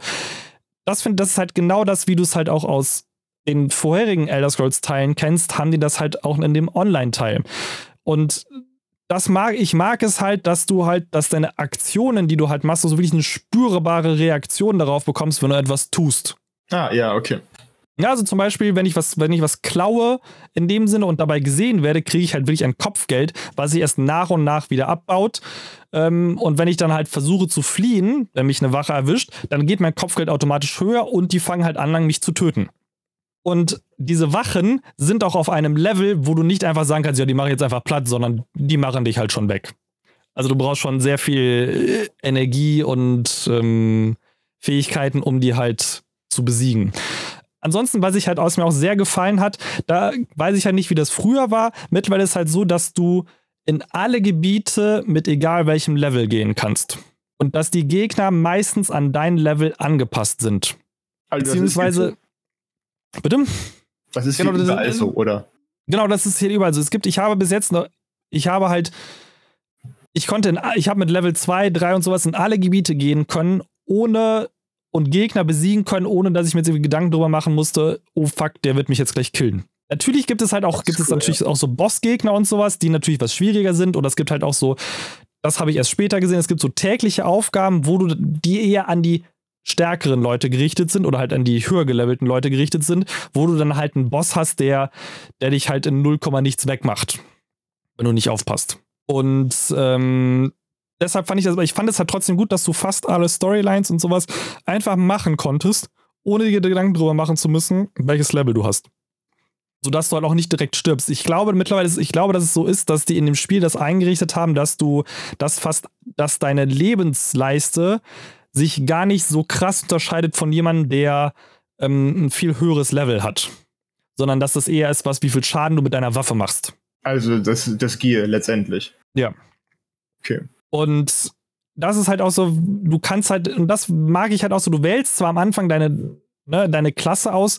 Bei Skyrim war es ja so, du hast ja nicht unbedingt eine Klasse aus, sondern du hast immer nur deine Rasse ausgewählt am Anfang, ne? Und hast dann einfach nur drauf losgespielt und da dich sozusagen weiter. Hier ist es halt so, du musst halt, wählst halt deine Rasse aus und musst halt eine Klasse auswählen, weil es halt ein MMO ist. Aber danach ist es halt so, dass du trotzdem alle Waffen tragen kannst, alle Rüstungen tragen kannst und ähm, alle Gilden eintreten, in alle Gilden eintreten kannst. Du bist halt, bis auf die, die Tatsache, dass du halt bestimmte Fertigkeitsbäume hast, die von deiner Klasse abhängig sind, bist du halt komplett frei, was alles andere angeht. Das heißt, du kannst Schneider werden, Schmied werden und sowas alles kannst du trotzdem zusätzlich noch machen. Du kannst auch alle Waffen halt benutzen, hast für alle Waffen ein eigenes Skillset und eigenen Fertigkeiten, wie du es halt aus Skyrim oder halt aus anderen Elder Scrolls Teilen kennst. Und das erlaubt dir halt eine unglaubliche Freiheit, wie du dich entwickelst und was du machen willst. Hallo? Ja. Ja, da hatten wir ganz kurze technische Schwierigkeiten. Ähm, jetzt sind wir aber wieder da. Ich muss kurz überlegen, wo ich jetzt stehen geblieben bin. Ähm, also, genau, es ist. Ähm, an Scrolls Online ist, was mir halt gefällt, ist halt die, wirklich die Tatsache, dass du halt diese unglaubliche Freiheit hast, dass du alle Quests machen kannst. Was mich so ein bisschen gestört hat, ist, dass du nur, also, was heißt gestört, aber das finde ich eigentlich für die Übersichtlichkeit auch ganz gut. Du hast unglaublich viele Quests, die in einem Gebiet stattfinden können. Also, also die du halt findest, es ist halt wie wie sonst auch, du siehst überall halt irgendwelche Sachen, die du halt machen kannst. Ähm, es gibt halt so Hauptquiz pro, für jedes Gebiet, die du halt machen kannst, die dich halt dann sozusagen, wo du einen Titel dann am Ende bekommst, wenn du halt irgendwie eine bestimmte Region befreit hast. Und ähm, aber es ist halt sozusagen limitiert, du kannst maximal 25 Quests gleichzeitig annehmen. Das ist eine eigentlich ordentliche Zahl. Ja, die wird sehr schnell voll. Oh. Also du kannst, ne, also wenn du halt nach dem Prinzip, wie ich manchmal in solche Spiele reingehe oder auch wie ich in Skyrim manchen rumgehe, einfach, dass ich einfach mit allen Leuten geredet habe und einfach alles angenommen, was mir angeboten wurde, war meine Questliste oh ja. relativ zügig einfach voll. So, das hat ein bisschen gedauert, ähm, bis ich gerafft habe, okay, wie kann ich das anpassen, damit ich das, dass es nicht mehr funktioniert. Also, dass ich halt nicht mehr gezwungen, also dass ich mir nur noch die Quests nehme, auf die ich wirklich Lust habe. Ähm, und du hast halt dadurch für jede Gilden, du hast ja Gildenquests und dann hast du halt diese Regionenquests plus halt noch tägliche Quests, die du jeden Tag bekommst. Also die wiederholbar sind. Und das macht halt das Spiel unglaublich riesig. Allein die Tatsache, dass du bis auf ganz wenige Regionen von Tamriel fast alles besuchen kannst und da halt auch schon mal relativ lange, je nachdem, unterwegs bist, bis du von A nach B gekommen bist, ähm, sorgt halt dafür, dass das Spiel riesig ist. Also du hast halt die Regionen aus Oblivion, Skyrim und sowas oder halt auch Morrowind sind halt alle komplett da drin, bis auf ganz wenige Bereiche. Und es ist einfach, es ist einfach eine riesige Welt. Natürlich gibt es bestimmt Sachen, die, die größer sind. Also die haben manche Sachen natürlich schon etwas runterskaliert. Ja, dass auch die Städte nicht ganz so groß sind, wie du sie aus, aus dem, wie zum Beispiel aus Skyrim oder so kennst. Aber es ist halt immer noch extrem groß und du bist auch extrem lang unterwegs ich finde, dass das Leveling-System finde ich halt gut gemacht. Du kriegst halt ähm, erfolgreiche Punkte. Mittlerweile mit Blackwood kamen halt auch ähm, Gefährten, dass du halt sozusagen Leute rufen kannst, mit denen, mit denen du halt selber dann was unternehmen kannst oder dir halt im Kampf helfen, was ganz cool ist, die auch eine eigene Questreihe mit sich mitbringen, die du aber nur oh, freischaltest, wenn du, wenn du lang genug mit denen gespielt hast und deren Gunst erlangt hast. Das heißt, die haben bestimmte Sachen, die sie mögen und bestimmte Sachen, die sie nicht mögen, auf die du halt dann achten musst, was du so tust. Und ähm, ist auch so, du musst wirklich viel machen, damit du bei denen so ein bisschen im Ansehen steigst. Ne? Wenn du halt bei Skyrim so, ja, das ging relativ zügig, wenn du irgendwie mit Leuten was machen kannst, es ist halt ein MMO. Du musst halt schon wirklich Zeit da rein investieren, damit das halt funktioniert. Das ist nicht ganz so einfach. Aber was mich halt besonders interessiert hat, war halt, ob es halt die Diebesgilde gibt, weil ich das immer cool fand. Gibt's halt, du kannst halt wirklich auch in diesem MMO in Häuser einbrechen und einfach Sachen stehlen und kannst auch theoretisch Wachen beklauen also halt die, die Stadtwachen, wenn du Skill, wenn du halt High Risk, High Reward in Anführungszeichen gehen willst, weil wenn die dich erwischen, bist du halt, na, ja. kannst du dich auch gleich umbringen gehen. Ähm, und und dann gibt es halt auch, wie gibt es in den Nur-Schlüpfen halt, gibt es halt auch diese, die Hehler, bei denen du die Sachen dann verkaufen kannst. Und das ist schon sehr lukrativ. Das meiste Geld, was ich aktuell habe, habe ich wirklich durch Diebstahl. Diebstahl und dem Verkauf beim Hehler bekommen. Also im Vergleich mit, mit ähm, hier Skyrim hat das, also hat das ja schon fast genauso viele Möglichkeiten, ne? Ja. Wenn nicht mehr. Ja, also man, man merkt, also es ist natürlich ist nicht ganz so, Skyrim ist schon manchmal so ein bisschen po mehr polished, mehr, mehr, du kannst halt mehr in bestimmte, so ins Detail gehen, was manche Sachen angeht.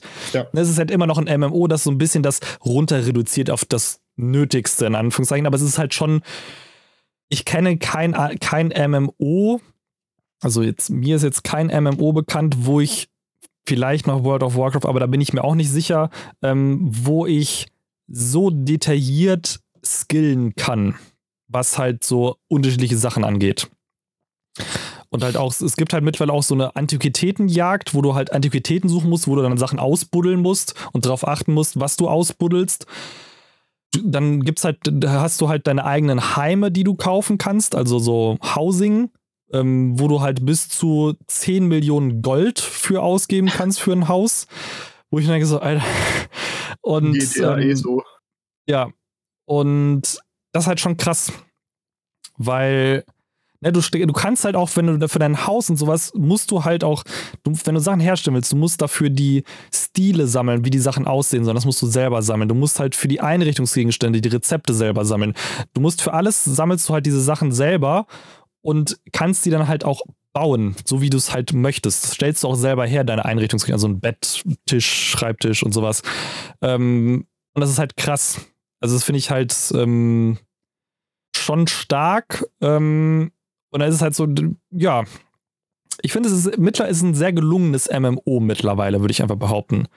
Ich, ich glaube, das einzige, wo mir jetzt einfällt, das einzige MMO, was ich mir vielleicht demnächst mal angucke, ähm, ist hier Final Fantasy XIV, was ja auch einen sehr großen Schwung nochmal bekommen hat, was am Anfang ja, ja auch Katastrophe war. Ich habe damals auch die davon so die Collectors Edition gehabt, ähm, aber dann nicht mehr weitergespielt, weil das halt auch ich glaube, das jetzt auch immer noch mit, mit monatlicher Gebühr nur spielbar.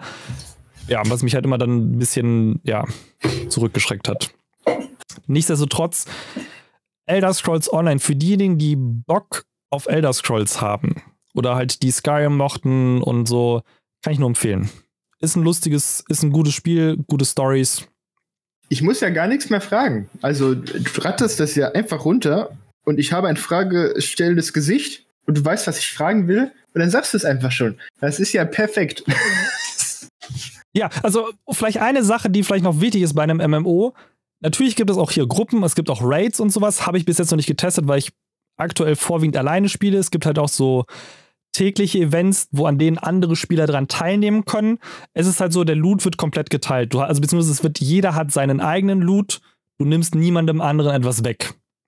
Was ganz praktisch ist. Ähm, aber es gibt halt auch einen großen PvP-Bereich, den ich, also es gibt so Schlachtfelder, wo du halt in, in um halt ein Gebiet kämpfst. Von den Allianzen, es gibt halt drei Allianzen in dem Spiel. Du musst dir am Anfang aussuchen, zu welcher du gehören willst, kannst aber wenn, gegen echt Geld sozusagen auch später nochmal wechseln mit so Marken. Ähm, Ja, also es ist halt also auch so, dass der, die, die Tatsache, welche Allianz du angehörst, hat überhaupt keinen Einfluss darauf, wie du im Spiel von den Charakteren gesehen wirst. Sondern es ist nur für den ja. PvP-Bereich. Was ich auch ganz gut finde. Dass du halt nicht irgendwie, ja, du Probleme hast oder so. Wie ist das Erkunden eigentlich so?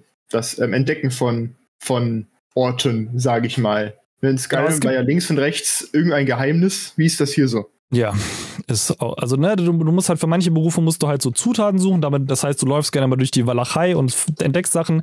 Es sind überall sind auch, es gibt Schatzkarten, wo dann halt so bestimmte Orte markiert sind, bei denen du was Besonderes findest.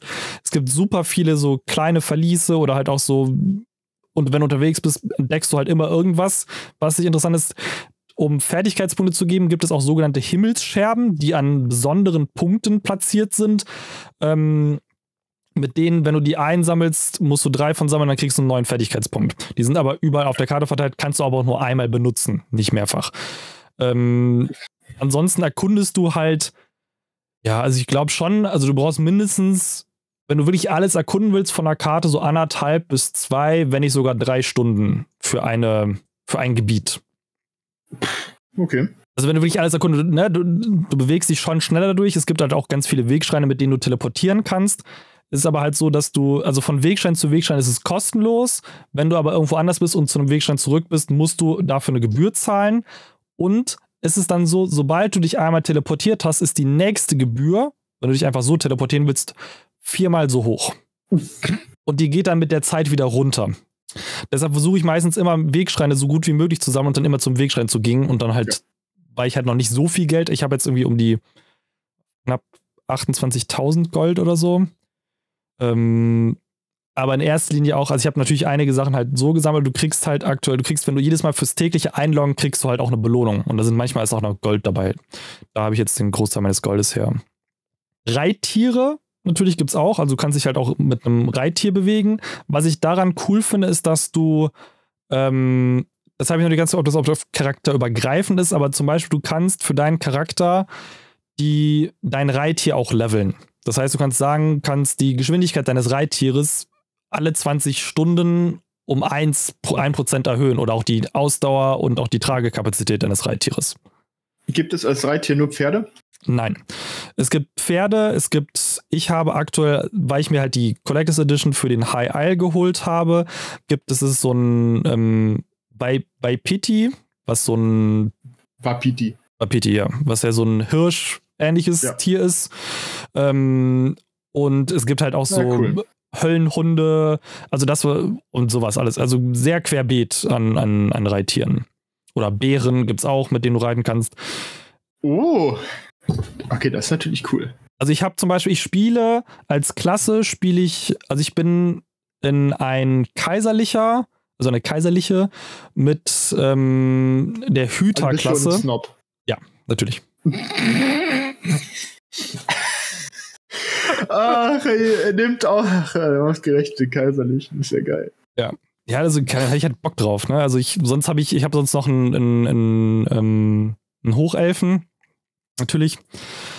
Äh, also meine, meine präferierten Klassen in Sky, in, in Elder Scrolls waren immer kaiserlich, Nord und Hochelf. Oder Dunkelelf. Witzig. Also sind wir ganz ja. unterschiedlich. Was hast du denn sonst immer genommen?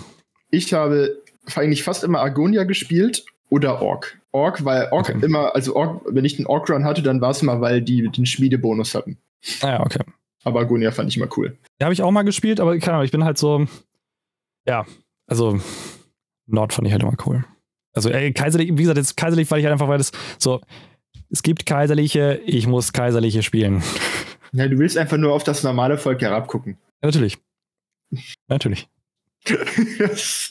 ja, damit wären wir am Ende unserer, nee, gar nicht, am Ende unseres heutigen Segments Zocken angekommen. bin, na, das war jetzt wieder etwas länger als. Es, es, ist in Ordnung. Also. wieder etwas länger als sonst. Ähm, falls ihr mal Bock habt, mit mir Elder Scrolls Online zu spielen, schreibt es in die Kommentare.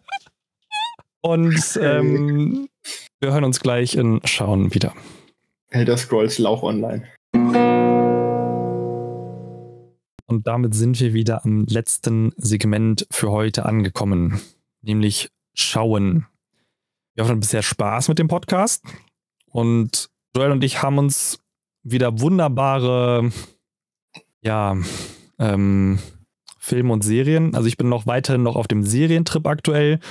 Ähm, und wir haben diesmal beide wieder Buchverfilmungen in Anführungszeichen uns angeguckt, angeschaut. Der eine bewusst, der andere unbewusst. ja, also man muss es ein bisschen differenzieren. Ne? Also was Joel geguckt hat, ist eher auf Comicbüchern ähm, basierend. Ähm, und ich habe im Bereich Jugendliteratur eine Serie geguckt, die auch schon einige Verfilmungen hinter sich hat. Aber kommen wir doch erstmal zu dem, was man. Obwohl, nee, ich glaube, ich fange heute mal, fange ich mal an. Ich äh, lasse jetzt den Joel mal ein bisschen. so.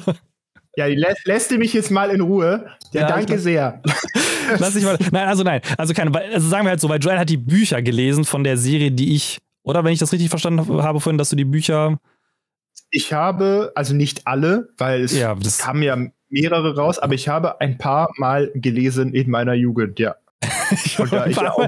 Das, das, wie das klingt, so als hättest du so ein paar Mal überhaupt nur in deiner Jugend gelesen. Ich glaube, du hast in deiner Jugend mehr gelesen, als du jetzt liest, würde ich jetzt einfach mal behaupten. Ähm, wow, das ist ja auch. Es ist auch nicht so schwer. Ja, okay.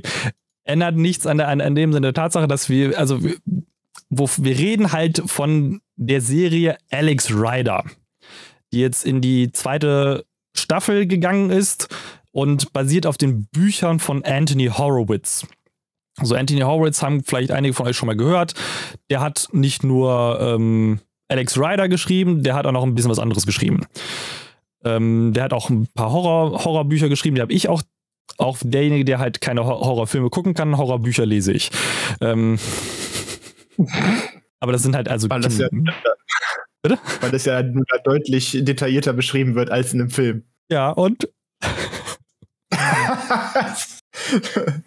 nein, also nein, also Andy Horowitz hat ja, also hat ja schon ein bisschen, hat schon einiges geschrieben, behaupte ich jetzt einfach mal.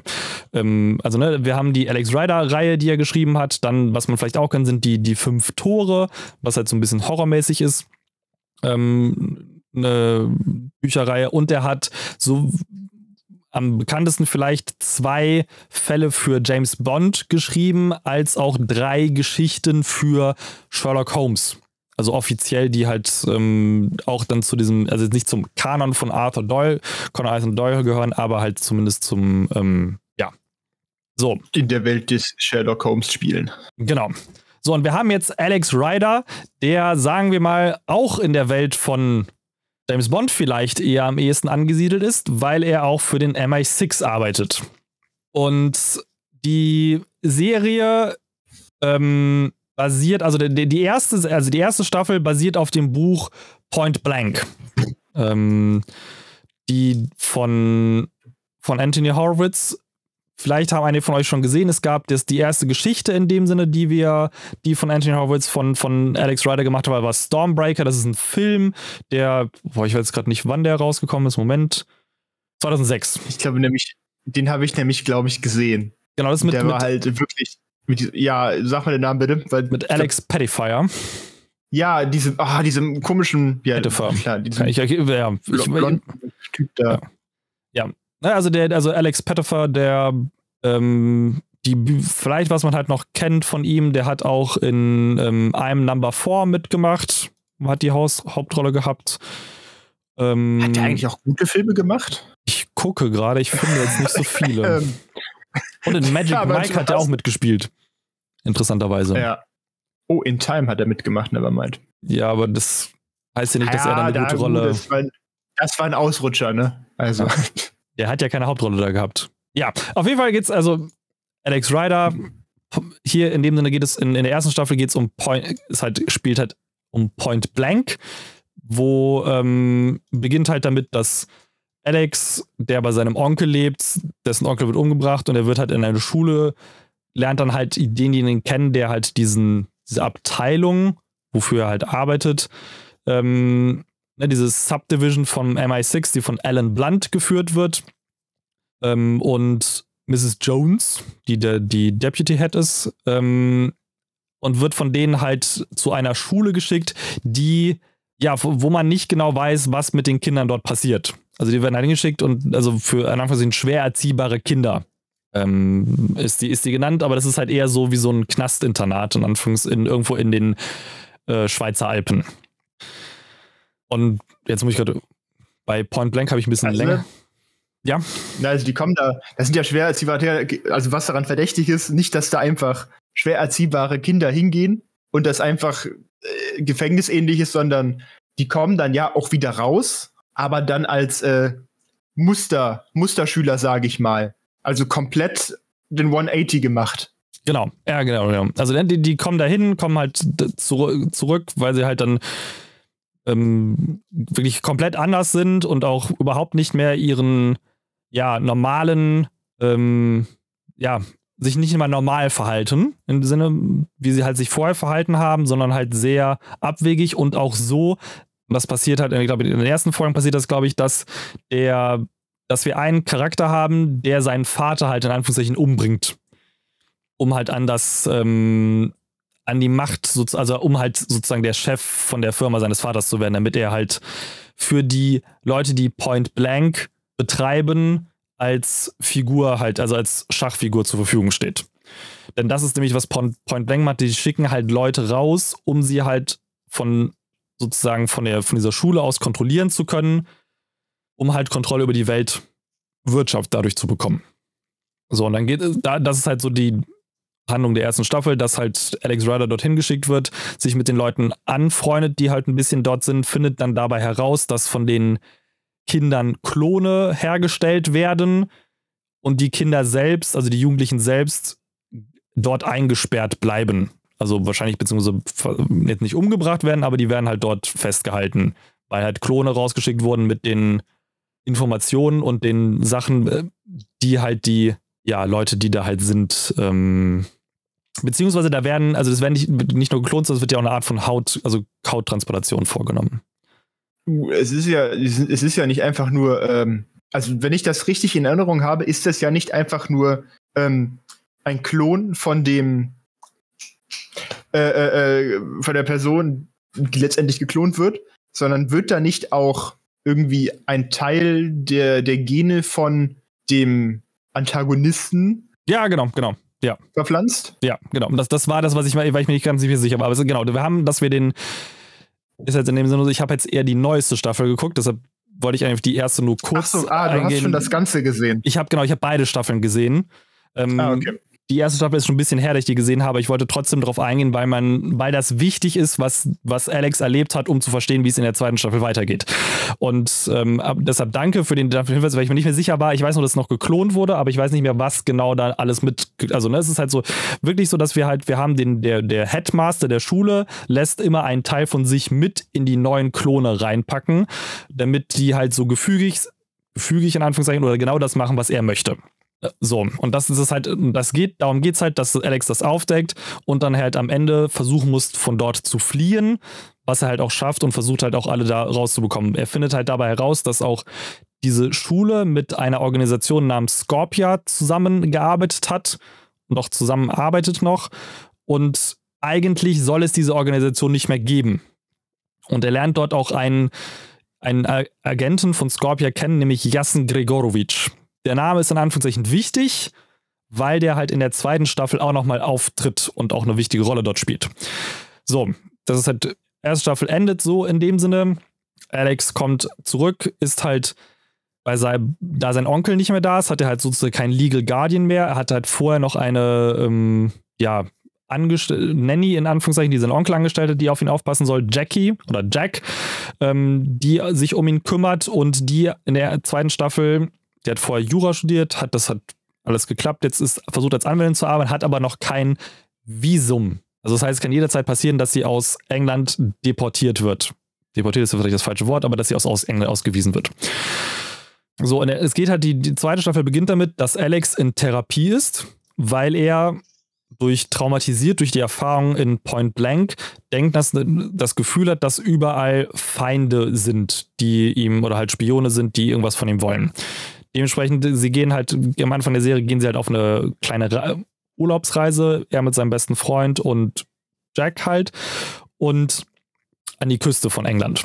Und dort lernt er ein Mädchen kennen, Sabina, die mit ihrem Vater ähm, dort ist, weil er gerade ein Buch zu Ende schreibt über einen Billionär, der, ähm, also Damien Cray, der ähm, sich, sich verschrieben hat, den, den Drogen, also den, den Kampf gegen Kampf die Drogen. Gegen genau, Kampf gegen die Drogen. So, der bringt ein neues Spiel raus und der Vater, also der Vater von Sabina, Ed Pleasance heißt der, schreibt ein Buch über diesen, diesen Damien Cray, ein, was aber halt als ähm, eher Kritik zu sehen ist und nicht als Hommage an diese Person, weil der halt sehr viele Sachen macht, die nicht in Ordnung sind anscheinend. So, ähm, Alex geht dann, geht dann, trifft sich halt mit Sabina bei, in diesem gemieteten Haus von den von Dings, sieht aber auf dem Weg dorthin, also beziehungsweise als er da rausgeht, sieht er einen Charakter, sieht er halt Jasen Gregorovic, der in einem Auto davon wegfährt. Von diesem Haus. Und wenig später geht dieses Haus in die Luft. Und Alex schafft es zwar noch, den Ed Pleasance daraus zu, zu retten und ähm, wird aber von der Polizei, nachdem ihn befragt, versuchen die ihm dieses System, also das, was passiert ist, anzuhängen. Dass er vergessen hat, das Gas auszuschalten oder so, ne, dass er halt so, was so ein Kind halt mal passieren kann, versuchen halt so, und er versucht halt dann Miss Jones zu erreichen, deren Nummer, er hat eigentlich von ihr eine Karte bekommen, deren Nummer nicht mehr erreichbar ist. Weil Alan Blunt ihn fallen lassen möchte. Also er möchte mit ihm nichts mehr zu tun haben, sondern möchte, dass er einfach ein normales Leben führt. Und ähm, und als er mit der, als Alex mit zu einer Therapeutin geht, sagt er halt, dass er diesen, den Jassen gesehen hat und sie sagt, ja, das hast du dir nur eingebildet, du siehst, ne, das ist dann äh, posttraumatische Belastungsstörung etc. Und so fängt halt Alex an, auf eigene Faust herauszufinden, was da so passiert. Kommt aber halt an den Punkt, dass auch irgendwann Sabina ihm nicht mehr traut, weil er natürlich die ganze Zeit, also es kann schon sehr merkwürdig rüberkommen, wenn ein Jugendlicher plötzlich überall Feinde sieht und behauptet, dass irgendwie Leute ihn andere Leute umbringen wollen. Und das geht halt so durch diese, geht durch diese Staffel so ein bisschen, zieht sich das halt durch, dass er nach und nach natürlich herausfindet, was Damien Cray so macht. Und dass Damien Cray ähm, wohl anscheinend die, also der entwickelt ein Spiel, was zu einem gewissen Zeitpunkt rauskommen soll. Feathered Serpent heißt das in der, in der Serie. Oder beziehungsweise Feathered Serpent 2. Und dieses Spiel ist im Endeffekt ein Supercomputer, mit dem der Damien Cray das Pentagon hacken, hacken möchte um an die Nuklearcodes zu kommen, um mit diesen Nuklearcodes, ähm, ja, sagen wir mal, den Krieg gegen die Drogen zu beenden, indem er einfach sämtliche Gebiete, in denen Drogen also die Sache, die Rohstoffe für Drogen angebaut werden oder halt die großen Drogenumschlagsplätze sind, mit Nukes bombt. Ja, RIP in Nord- bis Südamerika, schätze ich. Ja, Afghanistan ist auch noch so ein bisschen dabei. Also es sind halt so, also, ne, so, und das, das baut sich halt auf dieser Serie so auf und es endet halt damit, dass ähm, Alex mit Hilfe sogar von Yassen, der den Damien Cray im letzten Augenblick tötet, bevor er Alex töten kann, ähm, ihn diesen erschießt. Und Alex erfährt dann sozusagen von, von, von Yassen, dass er sich auf die Suche nach Scorpia begeben soll, um herauszufinden, wer er wirklich ist. Das ist sozusagen das Ende dieser Se der, der Serie. Und ähm, das große Problem ist halt, dass wir durch die Serie hinweg ist es halt so, dass wir diesen Konflikt immer haben, dass die, die, diese Subdivision von MI6 Alex nicht glaubt, weil er denen halt gesagt hat, ja, ich habe Jassen gesehen, der, das kann nicht sein, dass der, also den habe ich gesehen, mehrfach in dem Sinne, und die sagen halt, nee, nee, das kann nicht sein, der war da nicht, obwohl sie gar nicht wissen, wo er ist. Sie streiten es einfach nur ab, weil sie ihm nicht glauben wollen. Richtiger Streisand-Effekt. Genau, und das ist halt so, und die, die Staffel endet dann auch damit, glücklicherweise, indem sie halt so ein bisschen was Gutes tun, zumindest halt die, die Deputy, Mrs. Jones, die für Alex organisiert, dass Jack der Legal Guardianship ist für ihn, damit er wieder sozusagen wieder eine, eine, eine ja, Vertrauensperson hat. Darf sie denn jetzt auch arbeiten? Also das ist es quasi wie ein Visum? Genau, das ist halt wie, wie, wie also sie kriegt ein Visum und halt das Legal Guardianship für, für, sie durfte halt vorher schon arbeiten, aber sie hat halt kein unbegrenztes Visum, ne? Also so ein Visum läuft halt ah, irgendwie, ja. das muss immer ja. verlängert werden, ähm, aber jetzt hat sie halt sozusagen ein unbegrenztes Visum.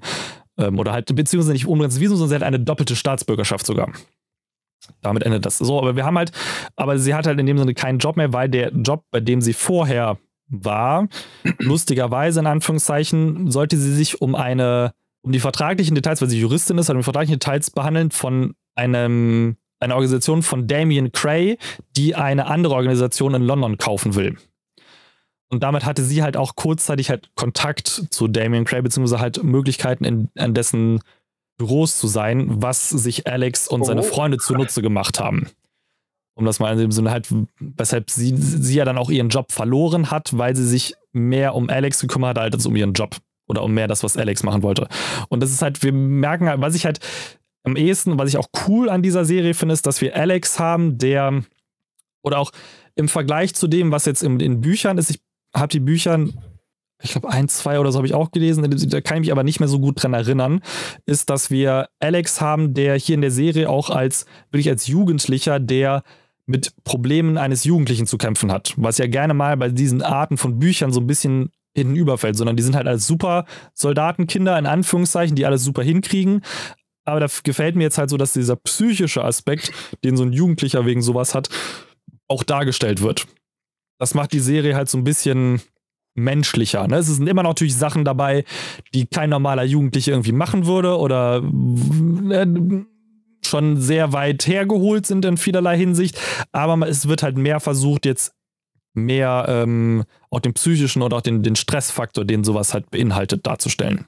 Ist halt dann alles ein bisschen, bisschen tiefer, ne? Jetzt nicht wie zum Beispiel bei ähm, Kingsman. Da, das Prinzip ist ja gar nicht mal so weit entfernt, zumindest vom ersten. Ja. Äh, wo das natürlich einfach, klar, da, da ist es alles ein bisschen over the top, aber da, da gibt es zum Beispiel das gar nicht. Ne? Das ist einfach nur, das ist jetzt ein, ein, krasser Agent, der von seinem Vater so ein bisschen vorbereitet wurde.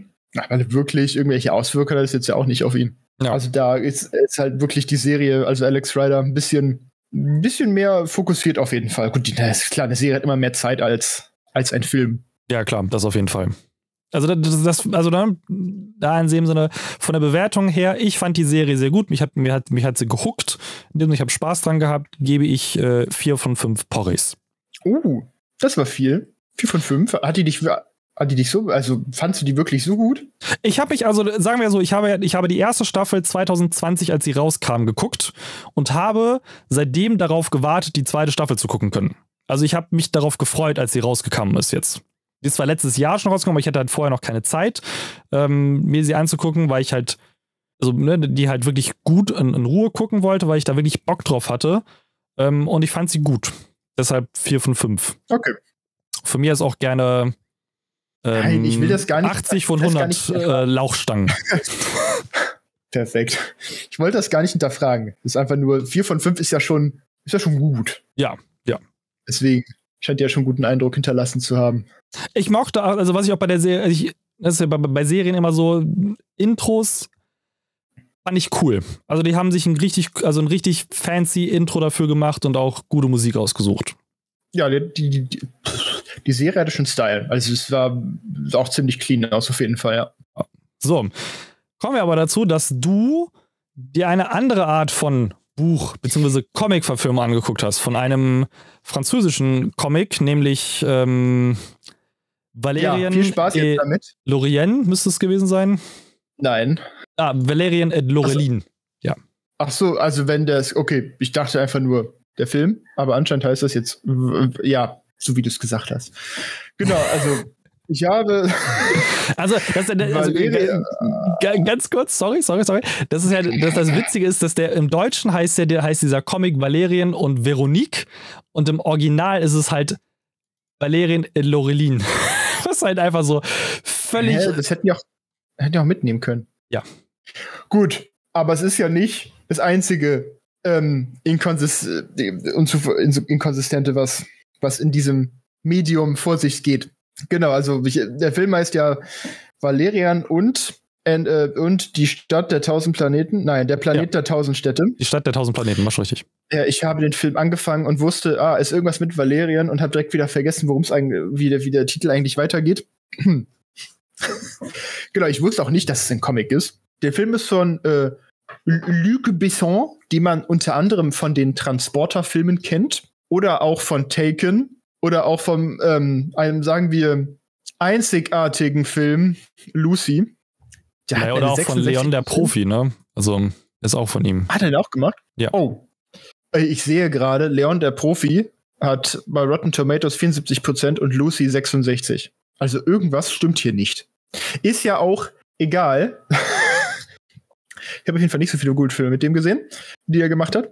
Ähm, und dieser Film schließt sich da auch direkt an. Also kann ich schon mal von vornherein sagen. Äh, der Film, also ja, worum geht's überhaupt? Ähm, der Film spielt im äh, 28. Jahrhundert, meine ich. Ungefähr. Und ja, ja weit in der Zukunft, irgendwo im Weltall. Und ähm, die Menschheit hat irgendwann Kontakt mit außerirdischen, anderen außerirdischen Spezies gehabt. Und die haben dann so zusammengearbeitet und so halt eine Raumstation gebaut. Und mit Hilfe von anderen weiteren außerirdischen Spezies sind die dann irgendwann, haben die die irgendwann in, in, in, ähm, ins All geschickt, um neue Welten zu entdecken und so weiter. Und die hat sich dann ausgebaut, wurde dann zu Alpha umbenannt. Und Alpha ist jetzt dieser Alpha ist jetzt der Planet der tausend Städte, wo wohl jedes, jede lebende Spezies, die man bis jetzt kennt, ähm, ein, eine, sagen wir, Botschaft hat und mitbestimmen kann, wieso und Mitbestimmungsrecht hat, wieso Gesetze und so weiter, ne? In, in, der, in der Galaxie, da in dem Universum bestimmt werden. So, ich habe wieder vergessen, worum es geht. Es ist unfassbar. Der hat wirklich nicht viel Eindruck hinterlassen. Ich weiß auf jeden, ich weiß auf jeden Fall noch, dass der Film sehr bunt war. Also ich habe den angefangen und der ist echt farbenfroh.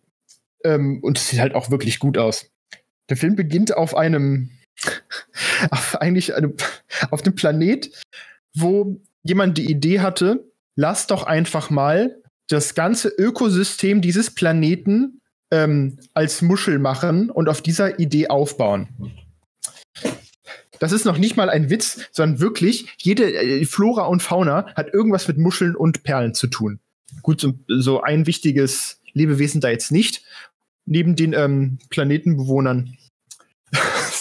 Aber auf jeden Fall gibt es da so einige kreative Ideen, die glaube ich, auch direkt dann, ich habe keine Ahnung, ich vermute einfach mal, die die auch direkt aus den Comics übernommen haben. Ich habe sie nicht gelesen und auch, deswegen auf jeden Fall cool umgesetzt.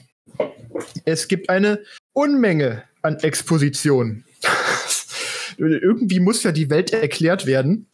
Und es gibt da, ähm, ich, es, es gibt da so einen äh, Regisseurgrundsatz, der nennt sich Show, Don't Tell. Ne? Also lieber dem Zuschauer zeigen, was abgeht, anstatt dem Zuschauer die ganze Zeit zu erzählen, wie die Welt eigentlich so ist. Ja, diesen Grundsatz wirft der Film erstmal komplett aus dem Raumschiff raus, weil äh, es gibt da eine Szene, da fliegen Valerian und Laurelin mit ihrem Raumschiff auf ähm, Alpha zu, ne, hier der Planet der tausend Städte. Und dann erzählt der erstmal, dann fragt er erstmal seine, seine Raumschiff-KI, ähm, Alex, tell us something about this, tell us something about Alpha. Und dann fängt diese KI erstmal an, den Wikipedia-Artikel zu diesem, zu diesem Ort runterzurattern. Und dann sagen wir, wenn, wenn, stell dir wirklich einen Wikipedia-Artikel vor und dann kommt so der nächste Abschnitt, sagen wir Demographic. Und dann sagt nämlich der Valerian, tell us something about the demographic. And what's about the social dingens? Dann erzählt die KI erstmal weiter, wie die Stadt eigentlich aufgebaut ist. Keine Ahnung. Das fand ich ähm, sehr schwach. Genau. Das war schon mal, genau, Exposition. Die Hauptperson, ähm, Valerian und Laurelin, die sind absolut unsympathisch. Also die eigentlich, ja, also ohne Spaß. Also ich hatte, ich habe wirklich keine Beziehung irgendwie zu denen aufbauen können, weil sie durchgehend dumme Sprüche gebracht haben. Die waren überheblich, die waren arrogant und wirklich immer so, wer kann, wer hat wann das äh, letzte Wort? Wenn jetzt einer von denen im Film verreckt wäre, äh, oh gut, das passiert jetzt nicht, dann wäre es mir auch egal gewesen. Das wäre kein Verlust gewesen für irgendjemanden, abseits von den Skills, die die haben weil das sind übrigens äh, krasse, ha, krasse Agenten für die Regierung der Menschheit. Von, vom MI, MI36. Was? Ich weiß. Ja, nein, das jetzt nicht. Aber sie waren, sie waren Agenten. Ähm, ja, genau. Also ja, die sind halt also Agenten von den Menschen, ja. Ich weiß nicht, was habe ich mir noch aufgeschrieben? Genau. Also was, was ich gut fand, war halt generell die Optik. Ne? Es sah wirklich, es sah echt nicht schlecht aus. Kamerafahrten waren teilweise ganz cool. Ähm, coole Ideen, die bestimmt, ich weiß nicht, ob die, ob die auch teilweise was Neues dazugebracht haben. Auf jeden Fall coole Ideen, sehr bunt. Aber auch so, wenn man, wenn man, man muss für den Film echt den Kopf ausschalten. Weil ich bemühe, also ich gucke bei Filmen oft nicht irgendwie auf irgendwelche Logik, weil wenn man das macht, dann kann man sich sehr viele Filme wirklich kaputt machen. Aber oft hatte ich einfach den Eindruck, dass bei so Actionsequenzen ähm, das so gehandhabt wurde, dass die, das, keine Ahnung, die Sequenz fängt an. Es kommt für, für den Hauptcharakter, der gerade in dieser Sequenz ist, gibt es irgendeinen Konflikt. Das erste, was mir in den Kopf kommt als als Regisseur, als Produzent, das wird umgesetzt. Macht das Sinn? Nein, aber dafür spielt der Film ja auch im 28. Jahrhundert. Da werden die Technologie schon, äh, dafür schon haben. Fand ich alles sehr schwierig in diesem Film. Was würdest du ihm geben? Reden wir jetzt von der Porri-Skala oder von 0 bis 100? Boah. Also, also die, also die Porri-Skala ist 0 bis 5, die Lauchstangen-Skala ist von 0 bis 100 ich kann ihn, ich kann ihn schon nicht weiterempfehlen. Also auf der Porri-Skala, der, der war ja nicht komplett scheiße. Auf der Porri-Skala würde ich dem eine 2 von 5 geben. Ähm, verhältnismäßig dann von 0 bis 100 ist es dann eine 40, eine 4 von 10. Okay. Also ich weiß, ich kann, will, will jetzt nicht so kleinkariert sein und so einzelne Punkte vergeben, aber eine 4 von 10. Beziehungsweise 2 von 5. Ich weiß nicht, der, der Film hat sich für mich, da, also nachdem eine Stunde vorbei war, habe ich mir gedacht, oh nein, jetzt kommt noch eine Stunde. Also der, das, das, das kann ich verstehen. Ne? Das ist halt so ein bisschen. Ähm, der Film zieht sich halt unglaublich und erzählt halt nicht. Also er hat halt kein, also ne, die, die Story, die da erzählt wird, da hätte ich mir eher was anderes gewünscht. Oder halt mehrere Storylines. Ja, also dass man halt, weil, weil irgendwie so war der, der Film war ja im Endeffekt so aufgekommen, als würde man jetzt mehrere davon machen wollen. Wäre vielleicht auch gar nicht mal so schlecht gewesen, ne? Weil es gibt halt wirklich viele Themen, die man ansprechen könnte. Vor also, allem, als das, also, ne, das ich hatte, war vielleicht, wenn schon. du machst jetzt, du machst jetzt. Nee, also was ich einfach nur, einfach nur sagen wollte, also es wäre vielleicht, dass man halt so, dass man in diesem Film halt wirklich mehrere Handlungsstränge über Valerian und Lorelein erzählt und auch halt so mit so, so, so ein Anthologie-mäßig etwas, was halt so kürzere ähm, Abenteuer von den beiden sind, die dann halt zu einem großen Film einfach zusammenkommen. Das wär, hätte dem Film, glaube ich, besser getan, als jetzt diese eine Story, die man versucht hat zu erzählen und dann auf Teufel komm raus halt erzählt. Um halt eine, ja. eine Story nur zu erzählen. Vor allem über die Hauptcharaktere erfährt man gar nichts. Du weißt gar nichts. Also über den Valerian wird einmal kurz gesagt, dass er seine Mutter im Kindesalter verloren hat, aber du weißt sonst gar nichts. Und das auch. Und wenn du was weißt, dann auch nur durch Exposition. Ja. wenn die sich irgendwie in so einem Kackdialogen darüber unterhalten. Also, keine Ahnung. Es war teilweise etwas plump. Er ist halt optisch ist einfach schön, aber das war es dann halt auch schon. Ja, auf jeden Fall. Das kann man, das möchte ich auch gar nicht bemängeln. optisch war da echt gut. So, damit beenden wir jetzt auch die heutige Folge für euch. Wir hoffen, dass ihr Spaß hattet. Wünschen euch jetzt noch einen natürlich wie immer schönen Resttag und wenn ihr keinen Spaß hattet, dann finden wir es gut, dass ihr auf jeden Fall bis zum dritten Segment durchgehalten habt. Ja, das ist auch völlig in Ordnung. Tschüss. Tschüss.